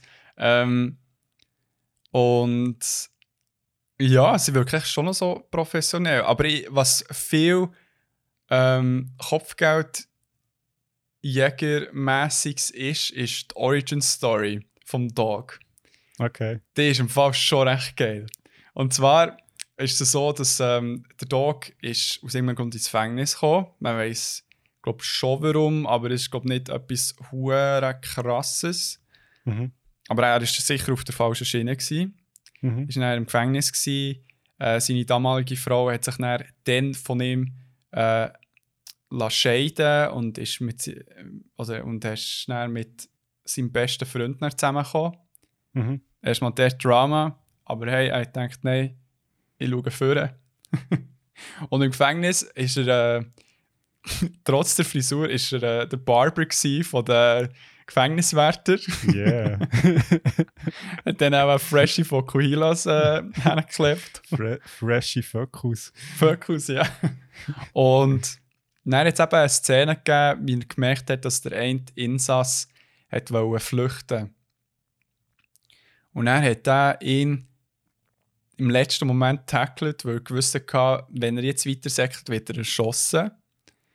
Okay. Und wegen dem, weil er sonst mega, also weißt so, ähm, sich gut verhalten hat im Gefängnis, ist er nach viel weniger Zeit also rausgekommen schon aus dem Gefängnis. Mhm. Und er hat dann gesagt, der, das Tackling hat ihn inspiriert, Bounty Hunter zu werden. Geil. The tackling who changed his life. Which ja, his life. voll, voll. ähm, ja, so, dass, ähm, dass so ein bisschen, dass sein Antrieb ist und, und durch das tut er halt dann auch, weiß nicht, kann er vielleicht ein bisschen mehr Empathie zeigen, wenn sie dann mal die Person gefangen haben und Mhm. probieren halt auf ihn einzureden. Also das muss ich ihnen schon noch so geben. Sie bringen es auch vor die Kamera, zeigen sie, dass wirklich so Mitgefühl rum ist. Mhm. Mhm. Also wirklich, wo, wo er auch ähm, einmal zur einen ja, entschuldigen, weil sie irgendwie dreimal Bitch genannt hat, weil, weil sie nicht, nicht die Wahrheit hat gesagt und weiß nicht was. Und dann kommt er echt so, I'm sorry I called you words. Okay. ah, ich weiß doch auch nicht. Es ist, es ist crazy und, und die Vorstellung, dass das legal ist, finde ich auch hure krass. Ich weiß nicht, ich habe Mhm. es probiert nachzuschauen. Also in den USA ist es in gewissen Staaten Mhm. legal. Äh, ich weiß nicht, ob es andere Länder gibt, aber ich, Mhm. ich finde das recht crazy. Also meine, Ja, voll. voll. es geht so richtig Selbstjustiz. Also natürlich durch die Aufträge, Mhm. aber ja. Und, und es steht dann immer so, weißt du, wirklich so à la Wanted ähm, so die Person ähm, wegen dem und dem hat das und das äh, nicht eingehalten, 15.000 Dollar. So. Steht noch, Krass. wie viel sie bekommen äh, pro Einsatz. Krass. Und also, eben, das ist wirklich so, nicht jetzt nur Beschäftigung vom Tag selber, sondern es ist wirklich so ein bisschen ein Family-Business, auch mit den entsprechenden so äh, Geschichten, die halt wie nebendran noch erzählt werden, oder? Also das kann man sich so ein bisschen vorstellen, wie, wie andere Reality-TVs das ja auch machen, so ein bisschen quasi die ganzen Beziehungsgeschichten auch ausbreiten und so.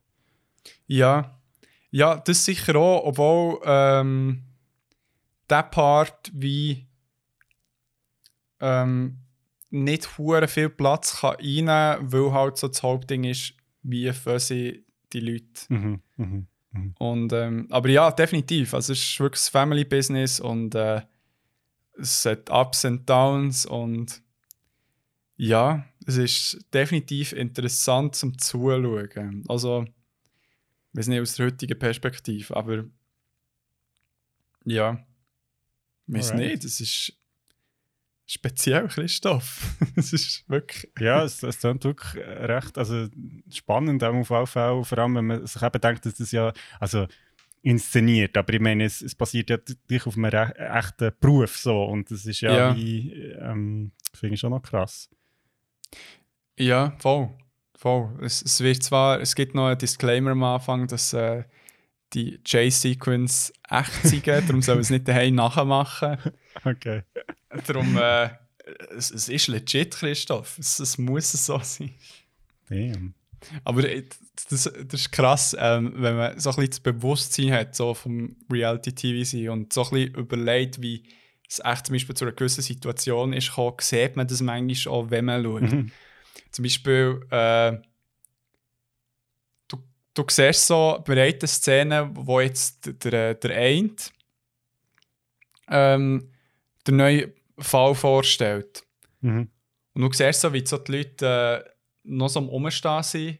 Und dann der Dog, der sagt so, okay, tell me who we got. Und, und dann so in dem Moment, weißt, machen sich alle parat und gehen echt so in eine Pose rein. und sie haben, ich glaube, ein bisschen zu früh angefangen zu filmen oder ein bisschen zu wenig weggeschnitten. Das ist echt so, sind dort echt so schon rumgestanden.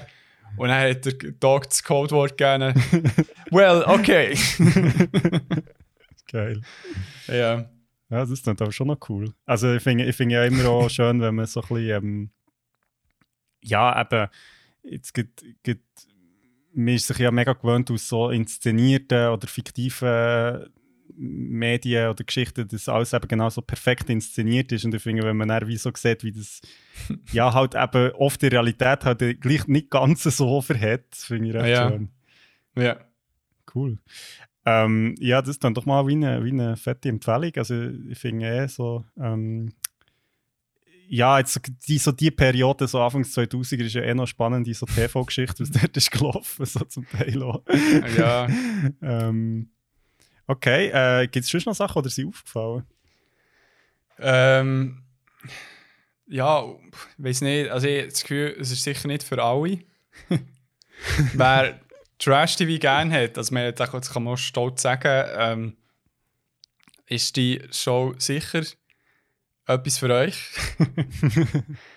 ähm, ja, ich, ich meine, also weißt, es ist sicher spannend, mal echt reinzuschauen, wenn man ähm, vielleicht ein bisschen Nostalgie will verspüren für so alte Reality-TV-Sachen oder echt ein bisschen What the fuck-Moment erleben oder echt auch ein bisschen lachen. Das ist zum Teil, was das ich ähm, manchmal rauslässt. Irgendwie, vor allem, dass sie es filmen und reintun. Also, sorry, sie steigen aus dem Auto und er ähm, ja, gehen halt wie die vier Türen so nah dies nah zu. Das weißt so, du, du, du, du. Und dann, dann sagt er, dreht sich zur Kamera um und so, Oh, I love that sound when the car, car doors closed at not the same time. Ba, ba, ba, ba. Weißt du, so, come on. Es muss nicht drinnen ein sein. Das ist auch ein bisschen herzig. Ja, wow. Aber weißt du, das war so, das ist so ein Entscheid. Gewesen. Das, das ist das, was mich bisschen crazy macht. So. Das Beste, was ich hatte, wahrscheinlich von diesen 25 Stunden Material. Irgendwie so. Vielleicht haben sie ja mehrere Takes genommen. Mach nochmal. Mach's nochmal zu, aber nicht gleichzeitig. wow. nicht gleichzeitig. Nein, sag das mit dem Boom, Boom, Boom, das ist besser. Ja, das ist dann doch super. Also ich, ich freue mich jetzt ganz schnell das Intro zu schauen, ja, voll. ähm, bevor wir da zum nächsten Medium weitergehen. Aber Ja. äh, ja merci für die, den Einblick in deine äh, Kindheit, Jugend. Ich, ich muss mich, je nachdem schäme ich mich eigentlich ein bisschen, aber manchmal bin ich auch stolz drauf. Weil äh, ich glaube, vielen Leuten ist schon etwas entgangen mit dem. Mit dem. Definitiv. Definitiv. hey, also, dann gehen wir zum nächsten genialen Medium, Yes. wo wir uns beide eingezogen haben.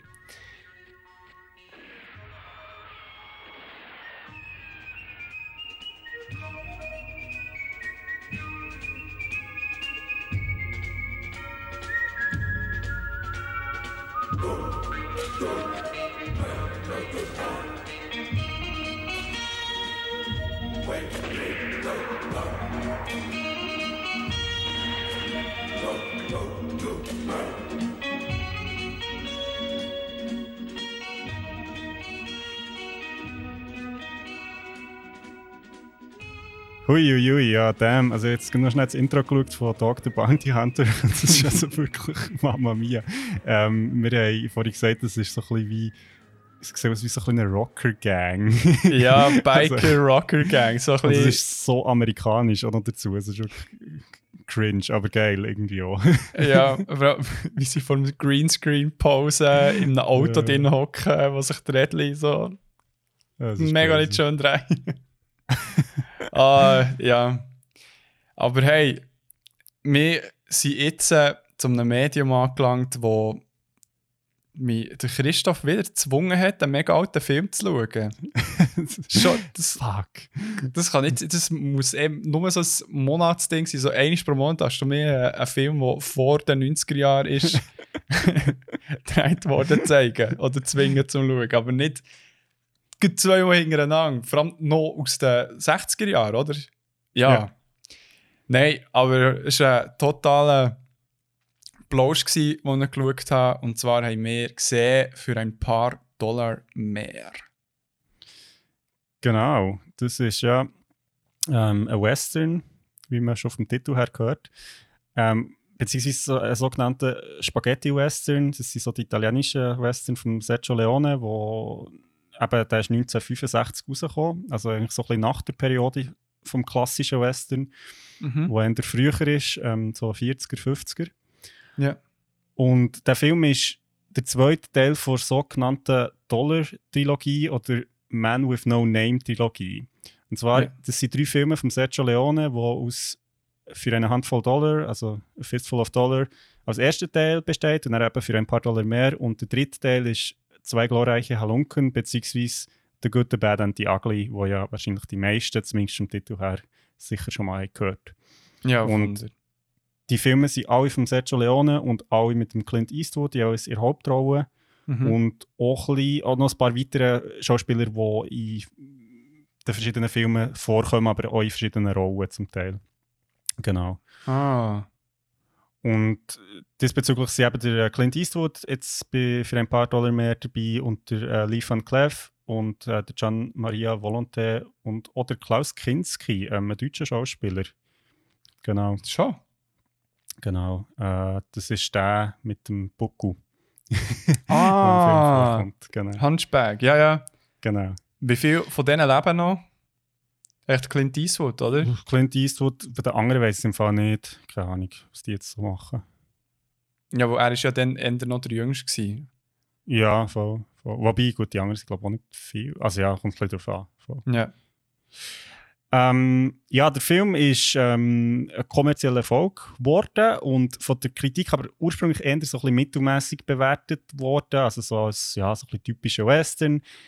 Ist aber seither immer eigentlich höher im Ansehen gestiegen und gilt mittlerweile als einer der absoluten Klassiker vom Western-Genre, zusammen mit den anderen beiden Filmen natürlich vor der Dollar-Trilogie. So. ja. Und die Handlung spielt im Wilden Westen, Also, sorry, darf ich da Ähm. schnell etwas einwerfen? Ja. Kannst du das irgendwie erklären, warum das eigentlich immer wie ja, höher angesehen worden? der Film ist halt wie, also es ist jetzt sehr äh, ähm, meine eigene Interpretation, äh, Mhm. behaftet mich nicht auf dem. Ich glaube, der Film ist dann zumal, als er ist rausgekommen ist, ein bisschen komisch gewesen. Es ist einer von so ein bisschen den Spätwestern, also wo ja wie das ganze Western-Genre auch ein bisschen auf die Chippe nehmen und äh, ein bisschen kritisch hinterfragen und das ist halt wie in diesem Kontext dann zumal. Und so ist mir eigentlich auch beim Film schauen gegangen, es ist wie so ein bisschen eine Anreihung von Klischees eigentlich. Ja. Und ich finde, das macht auch ein bisschen den Reiz vom Film aus, wenn man ein bisschen mit dem Bewusstsein an den Film hergeht. Also wenn man wie weiss, es ist jetzt nicht der Film schaut der Western eigentlich aus einer ganz anderen Sicht an, als jetzt vielleicht die klassischen Western, die noch wirklich an das Ideal vom Westernheld haben geglaubt. Ja. Weil ähm, schon die Helden im Film sind ja Kopfgeldjäger. ja. Genau. Ähm, ich hoffe, das hat die Ja, merci, nein. beantwortet. Ja, genau. Also es ist super. wirklich so, ich glaube, in, im ja, dann zumal, als er ist rausgekommen, muss man sich das vorstellen, dort ist halt wie der Western schon ein bisschen durch gewesen. und ich glaube, je mehr, je mehr Zeit ist vergangen, hat man auch wie gemerkt, wie ikonisch eigentlich die Figur, ähm, halt auch die ganze Inszenierung von dem Film ist. Also ich meine, wenn man den heute schaut, das ist ja wirklich so, eben, es ist, es ist wirklich eigentlich schon fast so ein bisschen wie eine wie eine, Überhö also wie eine normal Überhöhung von dem ganzen Western-Genre. So. Mhm. Mhm. Genau. Genau, also ich habe es schon ein bisschen angetönt, die Handlung spielt im Wilden Westen und folgt zwei Kopfgeldjäger, und zwar im Manco und dem Colonel Douglas Mortimer. Mhm. Ähm, das sind beides erfolgreiche Kopfgeldjäger und die Wege von denen kreuzen sich in El Paso, weil sie nach dem, auf der Suche sind nach dem gefährlichen El Indio. Der ist nämlich aus dem Gefängnis ausgebrochen, also ist ein Verbrecher und hat das gesamte Gefängnispersonal und noch die Familie vom Typ, der ihn dann zumals geschnappt hat, umgebracht. Mhm. Also er ist auf einem, auf einem Killing Spree oder auf einem Revenge Spree. Und Ja. ähm, auf ihn ist jetzt ein Kopfgeld von 10.000 Dollar ausgesetzt. Und das ist natürlich etwas, wo der Manco und auch der Colonel Douglas Mortimer sich nicht entgehen Mhm. ähm, sie sind beide auf der Suche nach dem El Indio, aber ihre Wege kreuzen sich und sie nach einer kurzen Auseinandersetzung beschließen sie dann, dass sie zusammen als Kopfgeldjäger ähm, zusammenarbeiten, um den El Indio zu schnappen. Und für das muss sich aber der Manco in die Gang vom El Indio einschleichen. Quasi, dass er sich von innen kann infiltrieren und herausfinden, was die eigentlich genau vorhaben. Mhm.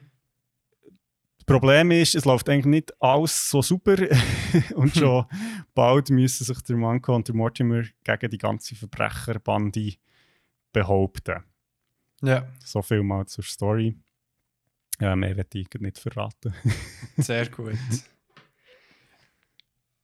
ja, das klingt schon mal spannend, spannend für äh, die ZuhörerInnen. Ähm, also, ich, ich muss sagen, für mich ist der Film ja. Ähm, wie soll ich sagen, ich bin mit tiefen bis gar keine Erwartungen in den Film gegangen. Ich weiß, es ist ein Klassiker, aber ich denke, ja, bis, ich, bis jetzt hast du mich immer vom Gegenteil, über, äh, vom Gegenteil überzeugt. Aber der Film hat hohen Stil irgendwie. Also ich meine, es ist so, äh, die Szenerie ist krass. Ich weiß nicht, haben sie in Italien aber gefilmt, oder? Ich glaube in Spanien. Also Spanien. es ist ist Studio zum Teil in Italien und in Rom und nachher aber vor allem in Spanien, glaube ich, Landschaft. Ja. Also wirklich, also eben, man kann sich eins zu eins in die Präriewelt äh, fühlen. Ich meine, der Clint Eastwood sieht, obwohl er, glaube äh, politisch gesehen ein kleiner Pisser ist, er sieht so gut aus in den Filmen. Ist, äh, ich habe mir gedacht, wenn ich mich mal als Cowboy würde verkleiden würde, würde ich mich definitiv als ihn verkleiden. Und ähm, ja, das mit den zum Teil huren absurden Situationen, die du schon angetönt hast. Mhm. Also sorry, die Cowboy-Hut-Szene, Mhm. die ist so geil. Also ich meine, wirklich so, ich dachte, okay, jetzt, jetzt kommt es dann. So, nein, ging noch nicht. Okay, es zieht sich noch weiter. Dann kommt der, ja, müsst fast äh, die Szene beschreiben. Kannst du das schnell machen? Ja, also ich, ich glaube, ich beschreibe es dann eh noch, wenn ich noch schnell ein paar andere Momente im Film so ein bisschen anspreche. Ah, Ähm, Kommen dann auf das zurück. okay. Aber voll, ich finde, ich finde das ähm, stimmt. Also es ist, es geht wirklich sehr viel um Stil in diesem Film und, und das ist auch das, was ich eigentlich vorher gemeint habe, wo ich habe gesagt habe, es ist so ein eine Aneinanderreihung von Klischees. Also der Film ist nicht in dem Sinn, also er erzählt eine eine Geschichte und so und die, die der kann man folgen und, und die ist auch in dem Sinn spannend, aber der Film ist eigentlich viel mehr aus wie Moment aufgebaut, wo man auch aus anderen Western könnte also schon kennen. Und ja. das ist eigentlich vor allem das, was der Film irgendwie ausmacht, dass, dass sehr vieles eigentlich mit, mit, dem, mit einer gewissen Coolness eben auch wieder daherkommt. Also die Kopfgeldjäger, die ja wirklich so ein bisschen unantastbar sind oder eben so ein bisschen die, die, eben quasi ruhig bleiben in einer Situation, wo andere die Nerven verlieren. ja. ja. Und ähm, es hat eben wirklich, neben dem einen ganzen Spannungsmoment, der sich immer so aufladen, hat es eben auch viel Humor, wo wirklich so ein bisschen absurde Sachen passieren. Also das, was, du vorhin hast angesprochen das ist ja wirklich, ähm, das ist eigentlich die erste Konfrontation von Manko und von Mortimer, bevor sie entschließen zusammenzuarbeiten, ist, dass sie einander wie die Tüte vom Kopf schießen. Und das ist so wie ein Moment, wo du ja wie aus anderen Fi- Western-Filmen vielleicht würdest kennen oder so Lucky Luke Comics oder so. ja. Aber es geht halt mega lang. Es ist es nicht geht so, dass es. so lang. Ist Genau. jenseits. Also weißt du, er schießt ja der Hut nicht ab. Er müpft nicht zuerst, der Hut ist am Boden. Also der kleine Eastwood Mhm. müpft der Anger. Und er, jedes Mal, wenn er probiert aufzulüpfen, schießt der Hut wieder weg. Also mit seinem Revolver.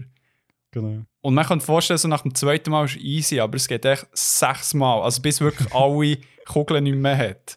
genau. Und dann hat nicht der andere Zeit, um nachzuladen, äh, um, um seine, seinen Hut zu holen, seine Waffen vorzuholen. Und der schießt dafür am Clint Eastwood seinen Hut ab und jongliert ihn echt in der Luft mit Kugeln. und das, das zieht sich auch hure lang. Das ist etwa sechsmal. Das ist wirklich Cool. so geil. Und er geht, dann trinken sie zusammen und besprechen den Plan. Ja, es ist super. Also, und ich finde, der Film lebt eben auch von dem Humor im Sinne von, dass er sich eben auch selber nicht immer ganz so ernst nimmt. Also es ist, ich finde, es ist eine mega gute Balance zwischen so dem epischen, überhöhten und dem aber auch so ein bisschen, dass man merkt, dass irgendwie auch so eine gewisse Ironie irgendwo dahinter ist, weil es so absurd ist auf eine Art. Also es gibt ja auch so ein bisschen die Momente, wo der Mortimer zum Beispiel ähm, sein Equipment auspackt und hat irgendwie fünf Gewehre dabei, die alle irgendwie so spezielle Aufsätze haben und so. Mhm. Und ich finde es noch lustig, weil mir ist beim Schauen ein bisschen so gegangen, mir jetzt recht so an James Bond-Filme erinnert. Weil Ja. James Bond funktioniert für mich auch so, dass es eigentlich völlig absurd ist, aber die Mischung aus Coolness und so ein bisschen Übertriebenheit macht wieder Mhm. Reiz aus. Und ich finde, das ist jetzt gut bei, für ein paar Dollar, für eine Handvoll Dollar mehr irgendwie auch so, merkt man das. Ähm, Ja, aber Genau. auch, auch der, die ernsten Momente gibt es ja auch. Also meine, Genau. äh, mit dem El Indio, wo Mhm. recht heftig ist, eigentlich, was ja, dort äh, sehr ja, explizit angetönt wird. Darum, äh, ja, aber du hast recht, mit den epischen Momenten, wenn die da sind, dann sind sie ganz fest da. Also, Genau. Und, und schön untermalt vom äh, Ennio Morricone. Genau. Ja, nein, das, also so die Musik ist Soundtrack. mega elementar in diesem Film. Es ist schon noch lustig, weil es sich so ein bisschen ergänzt mit, mit der Sprache. Also die Leute reden eigentlich quasi überhaupt nicht in diesem Film und wenn sie mal etwas sagen, dann ist es wirklich so sehr einsilbig. Also, und ähm, das zieht sich eigentlich auch durch die ganze Trilogie eben von diesen Filmen. Also es ist eigentlich der, der, ähm, Clint Eastwood, äh, also quasi als Man with No Name, also so, er heißt zwar Manko, aber er, ist eigentlich so ein bisschen wie, man weiß nicht, ob das ein Pseudonym ist oder, oder wirklich sein richtiger Name. Von wo er Und- kommt und weiss nicht Genau, was. wer ja. er ist, er ist eigentlich quasi so ein kleiner namensloser Typ und eben, er redet eigentlich quasi nicht, er ist sehr reduziert also im Schauspiel und die Musik fängt das aber wieder auf und der Soundtrack wird auch so als Soundeffekt oder so als Schnitteffekt auch gebraucht. Also zum Beispiel, es gibt so Momente, wo, wo irgendwie so ganz ein kurzer Soundeffekt kommt und dann das ist wie das Signal für einen Schnitt. Also es ist wirklich noch spannend gemacht, irgendwie so als Mhm. Film. Mhm. Ja, Ähm, voll. Ich finde auch, ähm, was, ein Aspekt jetzt vom Soundtrack, der mich an etwas erinnert hat, ist an, ähm, mit, der, mit der Uhr und Mhm. ähm, Davy Jones. Ja. Ja. Wirklich, da, da habe ich gedacht, vor allem so, ähm, jetzt geht im Vergleich zu Seven Samurai, wo wir äh, letztes Mal angeschaut haben, finde ich krass, wie, wie vielseitig der Soundtrack ist. Weil Mhm. tendenziell bei älteren Filmen, das, was ich erlebt habe, ist es wie ja, recht einseitig gestrickt, das Ganze. Also, weißt du, so, Mhm. das ist das Thema, wenn etwas unheimlich ist, das ist das Thema, wenn äh, das und das ist. Und da kommt so bei ein paar Szenen vom, von einer Uhr, was so wie ein, äh, das Glockenspiel drin, nein, ich weiß nicht. Mhm. Mhm. Das macht zwar Huren nicht Sinn, dass das Ja, voll. aber ja, aus der einen Uhr kommt dann so, so Glockenspielmusik raus. Oder da die Musikboxen, Mhm. was es eben gibt. Und wo wie echt das zuerst läuft und das fließt, es ist dann so nahtlos in einen hohen epischen Western-Style ähm, Score rein. Mhm. Wo ich wirklich, ja, ein bisschen Gänsehaut bekommen. Das war sehr geil. Gewesen.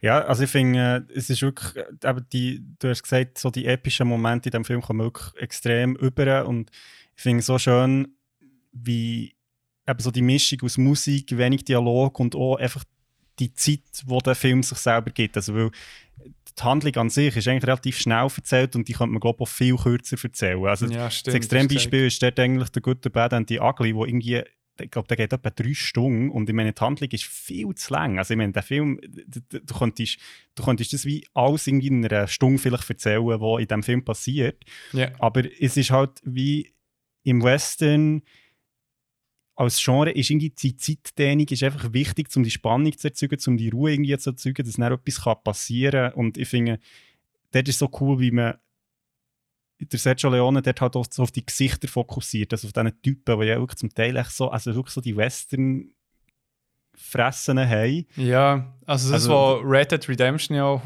gut macht. Eigentlich wirklich so Mhm. die grusigen Fritten, was es wahrscheinlich gegeben dann zumal zeigen und nicht irgendwelche, irgendwelche Schönlinge, außer jetzt Clint Eastwood. genau. Hey, Nein, und ähm, also Ja, der Link zu, das muss ich noch schnell sagen, der Link zu, ähm, zum Akira Kurosawa ist ja irgendwie auch noch spannend, weil der erste Film, A Fistful of Dollars, also der erste Film von der Trilogie, Ja. ist ähm, eine direkte Übernahme von Yojimbo, das ist ein Samurai-Film von Akira äh, Kurosawa. Mhm. Und der Clint Eastwood hat sich auch sehr von diesem Film inspirieren Also die Einarmigkeit von Clint Eastwood, also er braucht im Film eigentlich fast nur die eine Hang, die kommt direkt aus, aus dem Samurai-Film. Also es ist eigentlich eins, eins von der ohne Grund aber. Ja, es ist halt wie, dass er quasi, also es gibt glaube ich verschiedene Interpretationen, aber eine davon ist, dass man halt wie nicht sieht, dass er eigentlich sehr behindert ist mit der Waffe. Also dass man wie das Gefühl hat, ah, er ist wie behindert quasi, Mhm. Anführungszeichen, und man durch das halt wie unterschätzt. Du Pisser, hast du erst für jetzt sagen. Ich habe am Krigu während dem Film schauen eine Sprachnachricht geschickt, die wie folgt ist. Hey, warum braucht der Clint Eastwood nur seine linke Hand für alles? Gibt es da eine Erklärung in einem vorderen Film? Das regt mich auf. ja, ich habe es- gelöst und dann habe ich es ein vergessen, sorry. Aber ich denke, wir nehmen ja eh auf, dann kann ich es dir dann sagen. Ja, ich dachte, du willst es wirklich aufsparen, so... ja, weißt du, ein hoher Straubengrund, so, keine Ahnung. Im ersten Film ist das und das passiert. Wir haben nur äh, jetzt fangst den Film gesehen von Mhm. der Trilogie. Obwohl du ja behauptet hast, sie sind sehr loosely tight. So. Also es ist überhaupt nicht teil. Es ist wirklich, es sind die gleichen Figuren, aber sie sind nicht im Sinn von die gleichen Figuren. äh, Also die Filme nehmen nicht aufeinander Bezug im Sinn von so, ah, das ist der, den wir schon vorher haben gesehen und jetzt erlebt er ein neues Abenteuer, sondern es ist echt das gleiche Setup, aber sie, sie haben überhaupt nichts miteinander zu tun, die Ja. Filme. Was ist mit dem Zeitungsausschnitt? Ist das äh, Bezug auf den ersten Film gewesen, Also wo, wo, wo der Colonel anschaut? Das weiß ich nicht ja, wo er tut Research, er geht ins Archiv der Zeitung schauen, um herauszufinden, wer der Manco ist. Aha, nein, ich glaube, dort findet er heraus, dass das ein Kopfgeldjäger ist, also that's it. Ah, aber es, es hat um so ein Bild, wie er auf so zwei toten Typen steht, der äh, Clint Eastwood. in der Zeitung. Ja, ich weiß nicht, ob ob das wirklich ein Bezug ist. Also ich meine, lustigerweise, er ist im ersten Film eigentlich, ja, aber er ist dort nicht wirklich ein Kopfgeldjäger, er ist mehr so ein Gun for Hire eigentlich. Mm. Das ist ein bisschen, ein bisschen etwas anderes. Alles klar. Aber bei Kopfgeldjäger und Jägerinnen, wie sieht es denn aus in diesem Film, Christoph? Wie hast du wahrgenommen, die Umsetzung vom Kopfgeldjäger, wo ja sehr nicht mal klassisch ist, ja, wo man am ersten noch denkt, oder? Genau, also ich denke, so der Kopfgeldjäger ist ja wirklich ohne äh, ganz klare Figur vom Western und das ist noch interessant, am Anfang vom Film gibt es ein Zitat und das geht folgendermaßen uh, Where life had no value, death sometimes had its price. That's why the bounty killers appeared. Mhm. Lustigerweise heißen sie hier Bounty Killers, also ganz klar, dass es äh, um einen Tod geht. Ja, Aber es ist schon eine, so eine, der Kopfgeldjäger oder Kopfgeldjägerin ist wirklich so eine Figur aus dem Western, also wie halt oder Western halt der Sheriff, äh, der Outlaw, also es sind ja auch so Figuren, die eigentlich quasi so wie Stereotypen sind, in mhm. dem Sinn. Und so sind sie auch ein bisschen in diesem Film. Was ich noch spannend finde, ist, dass sie auf der einen Seite eben wirklich so aufgebaut werden als so krasse ähm, Typen, die ja, eben ihre Jobs erledigen und, und äh, ohne Furcht und ähm, mit einer gewissen Coolness auch diesen, ja, diesen Kopfgeldern nachgehen. Und auf der anderen Seite sind sie ja im Film nicht wirklich erfolgreich. Also, ich meine, sie, sie sind wirklich, eigentlich zweimal gehen sie ziemlich rein und ähm, das finde ich eigentlich noch spannend. Also, dass sie am Anfang zwar so aufgebaut werden als Figuren, die wirklich so ihr Metier voll im Griff haben, aber dann im Ja. Film innen sind sie irgendwie so ein bisschen, naja. Ähm, und ich Ja, finde es auch noch cool, dass es halt wie zwei Kopfgeldjäger sind, die so ein bisschen die Spannung zwischen ihnen, weil sie ja beide Beute wollen und ja, aber wir checken, dass sie allein halt wie schwach sind. ja. Aber das ist sicher auch ein bisschen bedingt, also das Vordere, was du gesagt hast, durch äh, ähm, India, wo halt äh, recht äh, intelligente Schurke ist, Mhm, diesbezüglich. voll, Also, dass sie dann auf die zu leichte Schulter, Schultern nehmen. Mhm. Ähm, wie, wie hast du wahrgenommen jetzt im Film? Ist das, ist das Kopfgeldjägertum ist das etwas Ehrenvolles? ähm, ja, ich glaube, was noch interessant ist, jetzt in der Recherche für einen Film habe ich gelesen, dass ähm, der, der Film auch so ein bisschen hat das Bild von Kopfgeldjägerinnen verändert. Also vorher hat man die wirklich in den Western, sind die eher so ein bisschen so die Geier gewesen, die halt wie noch so die, äh, das Geld einsacken. Ja. Und äh, Western-Held würde ja nie, oder äh, das, ihm geht es um Ehre und nicht um Geld oder so irgendetwas. Und Ja. durch das sind die vorher wirklich so ein bisschen negativ behaftet gewesen. Und der Clint Eastwood ist ja wirklich eigentlich die, der Western-Held, der ja wirklich so ein bisschen ein Anti-Held eigentlich ist. Also er ist ja eigentlich ja, fast allen seinen Rollen im Western ist er nie jetzt wirklich der strahlende Held, sondern eigentlich äh, macht wie das Richtige aus den falschen Gründen. Ja. Und das zeigt der Film, finde ich, sehr gut. Und ich finde auch das Ende, Spoilerwarnung, also die, die den Film noch schauen wollen, jetzt äh, bitte weiterschalten auf die Schlussdiskussion. Ihr findet äh, den Link unter der Description für Folge. Ähm, genau, also Spoiler ist gewarnt. Am Ende merkt man ja, dass der Film eigentlich recht gut Ehre und der Drang nach Geld und also finanzieller Belohnung kombiniert, weil der Manko ist ja wirklich, ihm geht es ums Geld, ihm ist scheißegal, ähm, wer jetzt die Typen sind, die er umbringt. Ja. Und im Mortimer geht es aber um, nicht um Geld i- beim El Indio, sondern um eine persönliche Geschichte. Und das finde ich eigentlich recht schön, dass so die beiden Seiten eigentlich gezeigt werden und der, dass der Film wie eigentlich auch beide Motive bedient. So. Ja.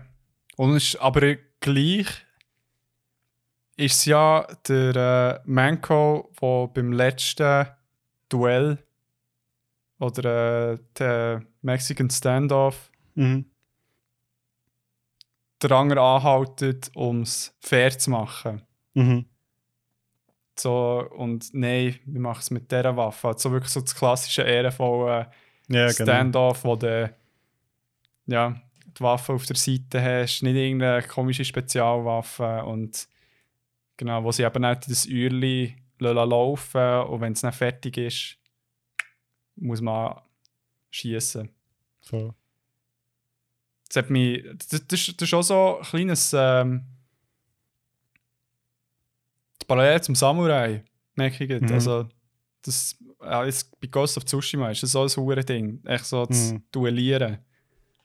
Ich, Also es ist ja wirklich, wir haben es ja eigentlich besprochen, jetzt auch bei Samurai-Folge, ich glaube, eben der Western und, und die Samurai-Filme, die haben sehr viel gemeinsam und es ist ja auch historisch eben so, dass, ähm, dass sich die Filme ständig gegenseitig inspiriert haben. Also es ist sehr Ja. viel aus, aus den Western kommen, kommen also aus den so eben ein bisschen moderneren Western, also nicht jetzt in unserer Zeit modern, sondern wirklich so 60er, 70er ist sehr viel von den japanischen Samurai-Filmen abgeschaut gewesen und umgekehrt hat es natürlich auch wieder japanische Filme inspiriert. Also das ist schon noch spannend.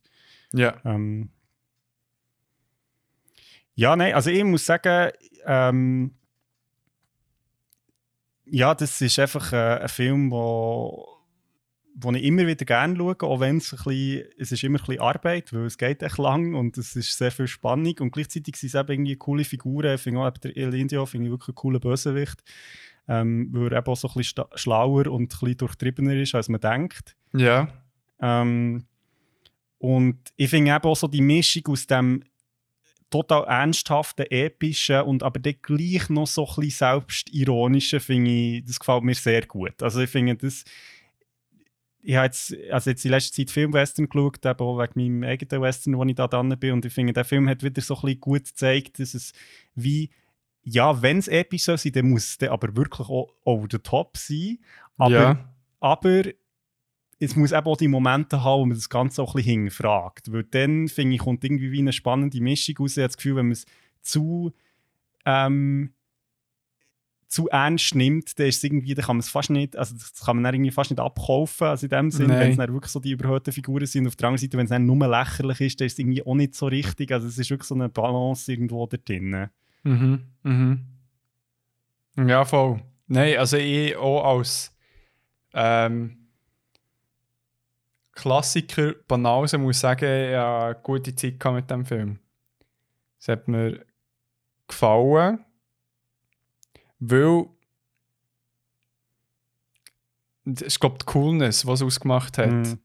Es hat wie gefackt, denen zuzuschauen, obwohl ich halt, ja, heutzutage ist es halt immer so ein bisschen ein, äh, ja, wie soll ich sagen, ein weirdes Gefühl oder so ein bisschen, ja, wenn du echt nur Typen siehst, die, die badass sind. Ist halt Absolut. zeitlich bedingt, aber äh, ja, das ist schon so ein Thema, das man müsste anschauen müsste, weil wir heute halt auch primär Typen hatten, außer bei Cowboy Bebop, aber da kommen wir vielleicht noch dazu. Genau. Ähm, noch etwas, wollte ich wollte sagen. Also eben, der Soundtrack ist fucking amazing. Ähm, du hast aber äh, noch so eine lustige Anekdote ja, genau. mit dem Ähm, Ennio Mor- Morricone. Genau, wir sind vor Jahren ähm, im Hallenstadion Zürich der Ennio Morricone live schauen und er war äh, dann schon fast 90 gewesen, ähm, Mhm. Und ist während dem Konzert, er ist so auf einem, so auf einem Hocker gestanden als Dirigent halt, mit dem Rücken zum Publikum und er ist irgendwie nach dem einen Lied ist von dem Hocker runtergefallen. und wir sind wirklich wie ganz zingerst gehockt und sind alle Leute so aufgestanden und so, also so ein Raunen ist so der Zuschauermenge, also ich weiß nicht, wie viele tausend Leute es dort waren und sind alle so, so, oh mein Gott, ist er jetzt gestorben? Oder, also ich meine, es ist halt ein alter Mann, also ja, Ja, ja. ich meine, wenn du umgehst, oder? Und nachher ist, hat ihn irgendjemand hat wieder aufgehauen und dann war das also nichts gewesen, und er hat also dann auch weitergespielt. Aber wir sind wirklich einen Moment lang so, gewesen, so wow, wow, wow. Ist Haben wir da äh, den Moment erlebt, wo der Ennio Morricone ist gestorben. Genau. Also er ist, man muss sagen, er ist letztes Jahr tatsächlich gestorben. Ähm, Also rest in peace. Sehr Aber ähm, nein, ich, ich muss sagen, sein Soundtrack ist natürlich äh, schon für, also an und für sich jetzt auch ohne Film einfach ähm, legendär und definitiv. machen natürlich auch aus diesen Filmen auch wirklich nochmal etwas viel Größeres. Sinne. Ja, also, weil der Film wirklich auch abhängig ist Mhm. von dieser Soundkulisse, wo ich zum Beispiel bei Seven Samurai, um diesen Vergleich noch einmal zu machen, nicht unbedingt das Gefühl hat. Voll. Voll. Dort funktionieren sehr viele Szenen auch ohne Musik, aber Mhm. genau hier jetzt nicht. Ja, eben, kein Wunder. Also, das ist nicht geil, hat der ähm, John Travolta, ich will sagen, äh, der ähm, Quentin Tarantino eh noch für Django Unchained können Mhm. ins Boot holen für äh, ein paar So. Scores. Ey, wurde geil. 10 von 10. Ja, hast du sonst noch etwas zum Film an sich oder wollen wir äh, das Ganze auftun? Ich würde sagen, ab in die Schlussdiskussion. Cool.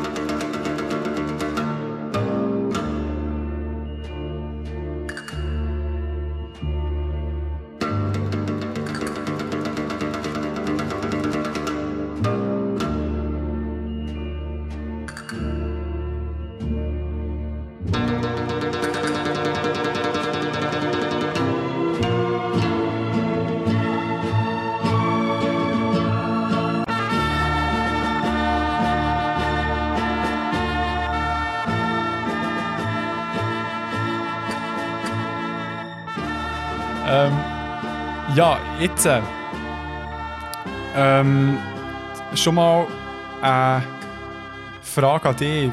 Wo siehst du Parallelen in allen drei Medien? Es geht um Kopfgeldjägerinnen. Sehr gut. Und äh, fuck you. Nein, also zum Beispiel bei mir wäre es jetzt interessant gewesen, bei allen so das gewisse ehrenvollen drinnen, wo wir jetzt am Schluss angetönt haben. Also jetzt bei dir in der Cowboy Bebop, wo Also ich glaube im Fall nicht unbedingt. Also, oder es hat sicher, es kommt sicher vor, aber dem, jetzt gibt zum Beispiel die Kopfgeldjägerinnen bei Cowboy Bebop zeichnen sich dazu darüber aus, dass sie jetzt eben nicht unbedingt Helden sind im, im klassischen Sinn oder, oder dass sie irgendwie gross Mitgefühl hätten für ja, jetzt so die Leute, die sie dann gefangen nehmen. Das ist jetzt etwas, was du bei äh, Dr. Bounty Hunter hast angesprochen ähm, eher im Gegenteil. Also ich finde, man merkt auch, dass Kopfgeldjägerinnen eben zum Teil so ein bisschen zynische und illusionslose Figuren sind. Also im Sinn von, dass sie eben nicht Helden sind und noch das Gute glauben, sondern dass sie halt ihren Job machen, weil Ja. das ist ja auch so ein bisschen die Funktion vom Kopfgeldjäger. Und ich glaube, die Spannung zwischen dieser Illusionslosigkeit und dann gleich in einer Geschichte Momente, wo halt wie die Charaktere auch ein bisschen herausfordern und sagen so, hey, schau, jetzt wäre es doch der Moment, um für etwas einzustehen. Ich glaube, Ja. das macht die Figur vom Kopfgeldjäger oder der Kopfgeldjägerin auch interessant. das ist jetzt gleich auch wie bei äh, The Mandalorian, Genau. wo wo es genau in die Richtung geht, wo dann der, äh, der Grogu dazukommt. Genau, genau. Übrigens noch schnell ähm, Side Note, also Mandalorian haben wir natürlich auch auf dem Radar gehabt, haben wir aber jetzt nicht genommen, weil wir irgendwie das Gefühl hatten, Star Wars haben wir jetzt gerade letztens besprochen. Und halt Ähm, auch zwei Space-Geschichten. Genau, es sind zwei Space-Geschichten und aber interessant, der Boba Fett und auch der ähm, Mando sind ganz klar inspiriert vom ähm, Clint Eastwood in diesen drei äh, Dollar-Trilogie-Filmen. Also das Ja. kommt eins zu eins von dort. Ah, darum auch der, äh, der, der, äh, der Umhang oder der Poncho. Der so Umhang in die im Boba. Fett seine Rüstung ist auch lustigerweise farblich, entspricht genau dem Poncho vom, vom äh, Manko. Ja. Mando. Und Manko. ja, genau, das kommt noch dazu. und auch die, das Wortlose, also der Boba Fett redet ja eigentlich quasi nicht in, in Ja. der originalen Trilogie. Also, ja. Rico, zeig mir mal dein äh, Clint Eastwood-Face. Hast du eins? du musst echt die Augen ganz klein machen. Ganz klein machen und so. Du musst dir noch so ein bisschen Zähne zeigen. So. genau. ja, nein, also von dem her, ich glaube, das ist so ein bisschen die Spannung vom Kopfgeldjäger jetzt eben, oder von der Kopfgeldjägerin in, in diesen verschiedenen Medien, dass sie sich irgendwo zwischen dem Illusionslosen und gleich irgendwo ehrenvollen bewegen. Ist denn das auch der Ansporn? Also, warum finde ich es so interessant? Ist es echt genau der Ich Part schon. so ein bisschen- ich glaube schon. Ja, Oder- also ich also sehe ich denke nicht definitiv. zumindest. Ja. es macht schon noch Sinn. Also weißt du, dass du wie ähm, der, aber der, der Anti-Held oder Heldin Flair hast, wo der es ist wie einfacher Ansehen zu sein, für sich zu schauen, für das Geld zu Mhm. schauen und so weiter und den Konflikt mitzubekommen, was dann gleich der, die moralische, moralische Seite einem gekützelt wird. Ja, das, der Anreiz, der, also, oder wie soll ich sagen, die Tropen findet man ja Mhm. oft, wie du auch schon gesagt hast. Und ja, ich sehe auch, dass man das fürs, an, an für sich interessant findet, weil irgendwie hat man ja, glaube ich, immer so ein bisschen den Wunsch, nein, die sind echt, glaube schon noch gut.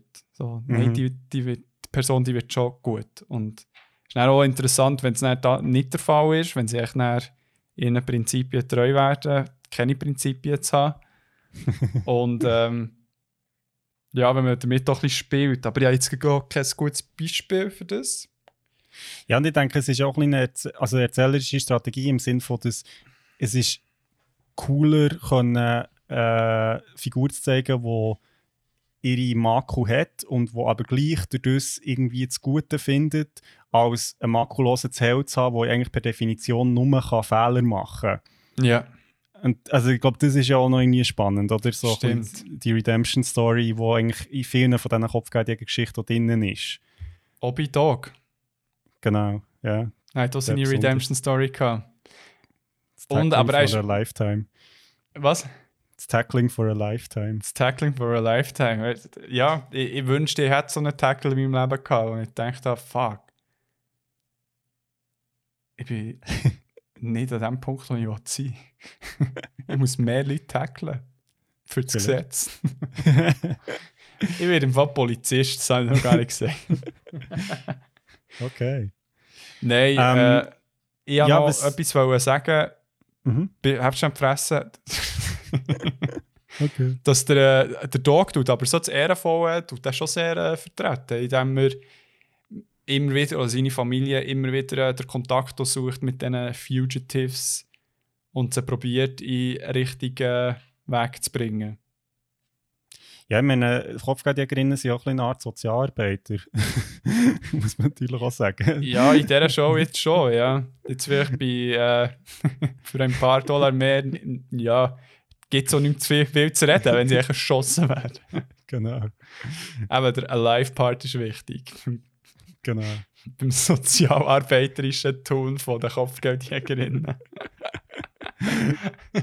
Aber Kopfgeldjägerinnen ist ein gutes Stichwort, weil das ist, also hast du vorhin schon angesprochen, und das war für mich auch noch eine Frage, gewesen, wo sind eigentlich die ganzen Frauen ähm, im Western natürlich sowieso, also wo die Figur ja auch ein bisschen herkommt, einfach schwierig, weil der Western halt sehr ein männliches Genre ist, also von Anfang an. Ja, vor allem mega schade. Ey. Jetzt wird, jetzt wird noch so viel Teufel und Spannung reinbringen. obwohl, ich erlaube mir hier schnell einen kleinen Input. Ähm, ich habe letztens ähm, einen Western gesehen, ähm, der ist Johnny Guitar, ist aus den 50er und das ist wirklich, ich glaube, einer von meinen absolut äh, Lieblings, neuen Lieblingsfilmen, finde ich das super. Es ist auch dort völlig übertrieben, es ist so fast so ein kleines Musical, ähm, aber zwei Frauen in der Hauptrolle quasi und der ganze Konflikt im Film spielt sich nur zwischen den zwei Frauen ab und das ist super. Also das ist eine grosse Empfehlung, aber das können wir dann auch noch mal ein anderes Mal, wenn wir irgendwie Okay. Western äh, mal anschauen oder so. Ah, ja. Aber noch zurück zur Frage, also ich glaube, Frauen als Kopfgeldjägerinnen, lustigerweise, ähm, also bei Cowboy Bebop sowieso, dort kommen sie ja vor, ähm, ähm, aber bei ähm, Star Wars gibt es ähm, zwei bekannte Kopfgeldjägerinnen, und zwar Ara Singh und äh, Tsugi, die kommen beide in Clone Wars vor. Ja.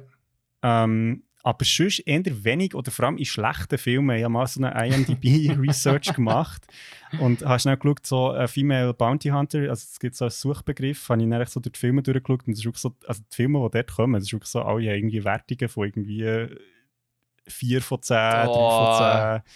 Also ich glaube, es wäre schon um. Es ist einfach so wie, es hat echt noch niemand oder wenig Leute gut umgesetzt. So. Ja, Ich glaub, ja.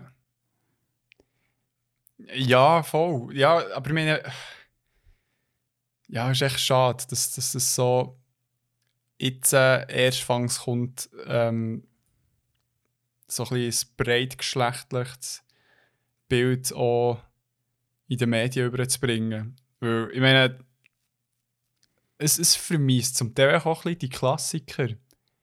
Weil sie echt in gewissen Aspekten nicht gut gealtert sind und ich muss es auch nicht wie immer aus Augen müssen schauen wo, oder aus einer Brille schauen, wo es heisst, ja, in dieser Zeit war es normal. Gewesen. Ja, voll. Das ist dann auch so so ein bisschen etwas. Aber ja, wenn ich so eben, der, der Film hat ja auch seine komischen Seiten äh, diesbezüglich. Ja, voll. Also ich denke, das ist, das ist eine Entwicklung, die wir uns im Moment mit drinnen finden. Und, und ich glaube, es ist gut, dass da, dass da mehr passiert. Ich glaube, es ist halt wie, man muss auch ein bisschen, es ist halt immer ein bisschen die Frage, oder auf welchem Niveau redet man von dem. Also ich denke, so Filme hat also so Filme und Geschichten hat es immer gegeben. Das Problem ist halt, dass sie nie die kritische Masse erreicht, wo sie eben so ein Budget haben bekommen, das sie vielleicht verdient hat oder so.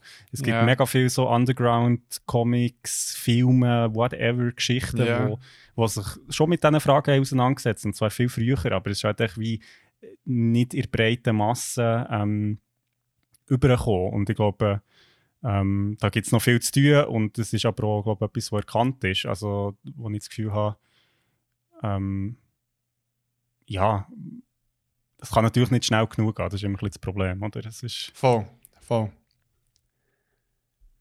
Ja. Aber generell bietet sich das heutige Thema oder so die äh, Kopfgeldjägerin sein mega an für eben eine gute Anti-Held-In-Geschichte. Es ist sicher auch etwas, was man mir zwar kein vorgestellt, aber in Videospielszenen ein Ding ist. Also sehen wir jetzt zum Beispiel bei ähm, Red Dead Redemption, wo so ein, ein Teil ist von Mhm. den Aktivitäten, die man machen kann. Bounty Hunter sein, wo, ja, wo man sein Geld kann verdienen kann. Man bekommt meistens mehr, wenn sie noch leben. Also, das heisst, äh, man ist dadurch auch motiviert, es äh, sauber zu machen. Das schön mit dem Lasso einzufahren und das Ross äh, befestigen.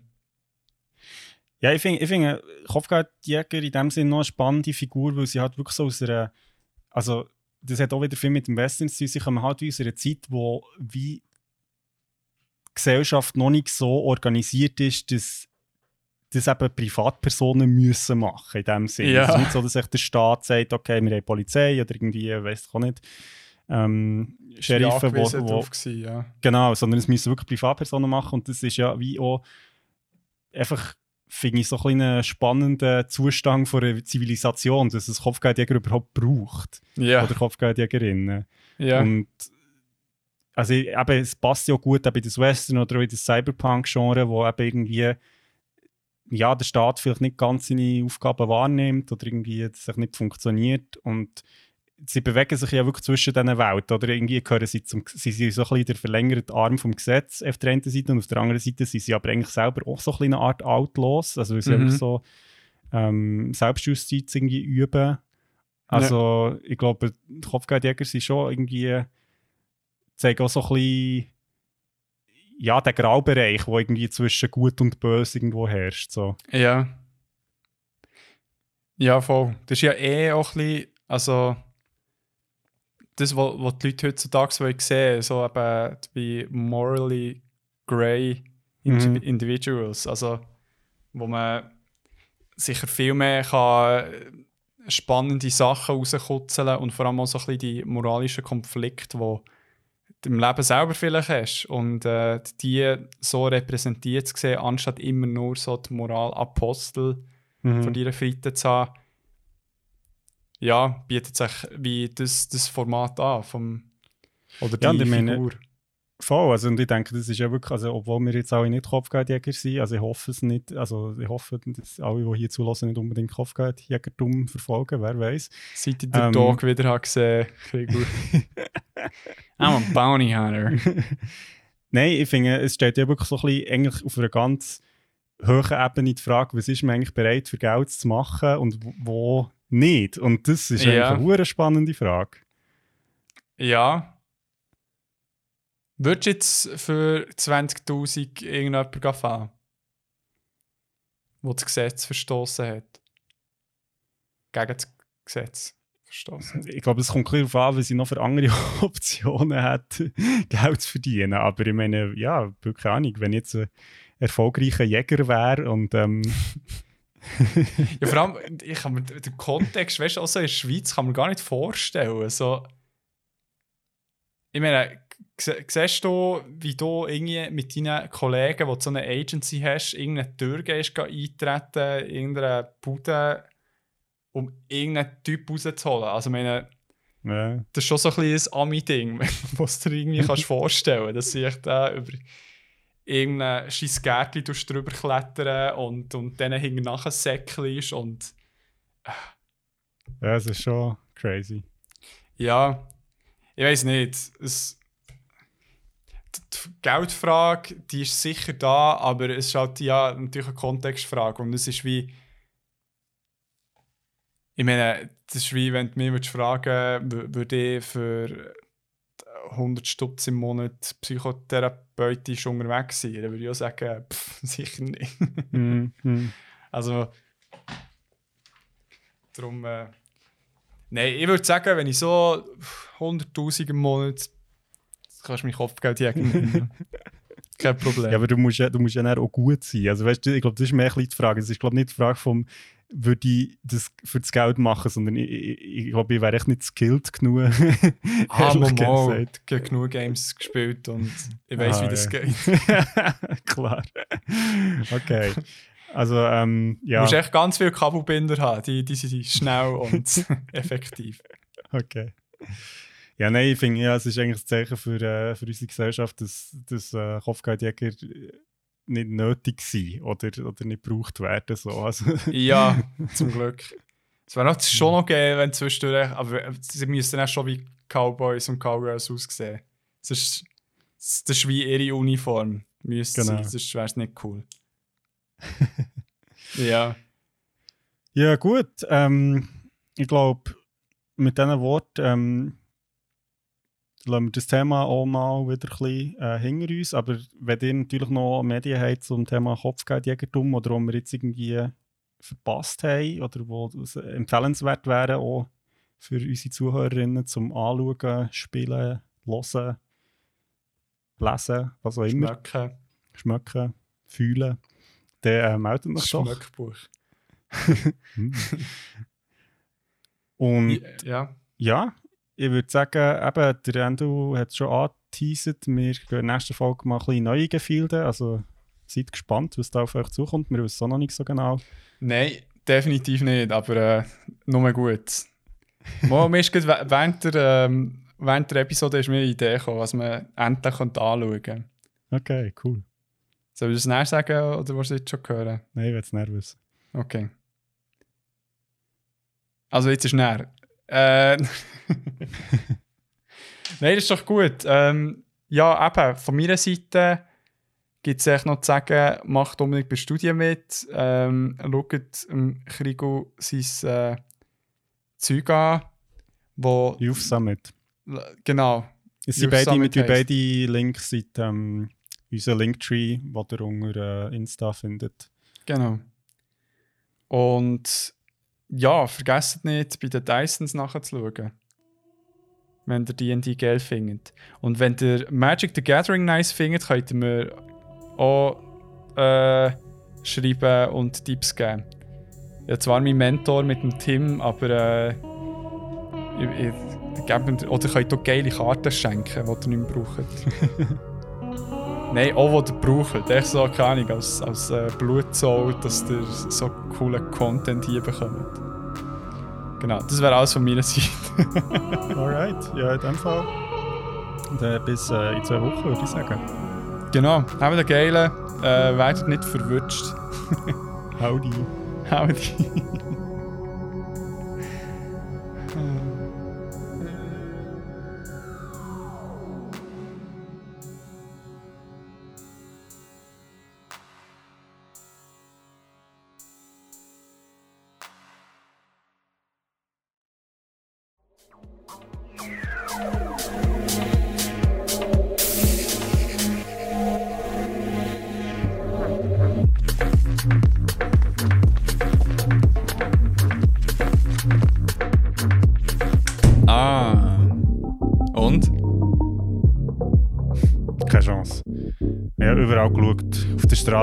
In den Clubs.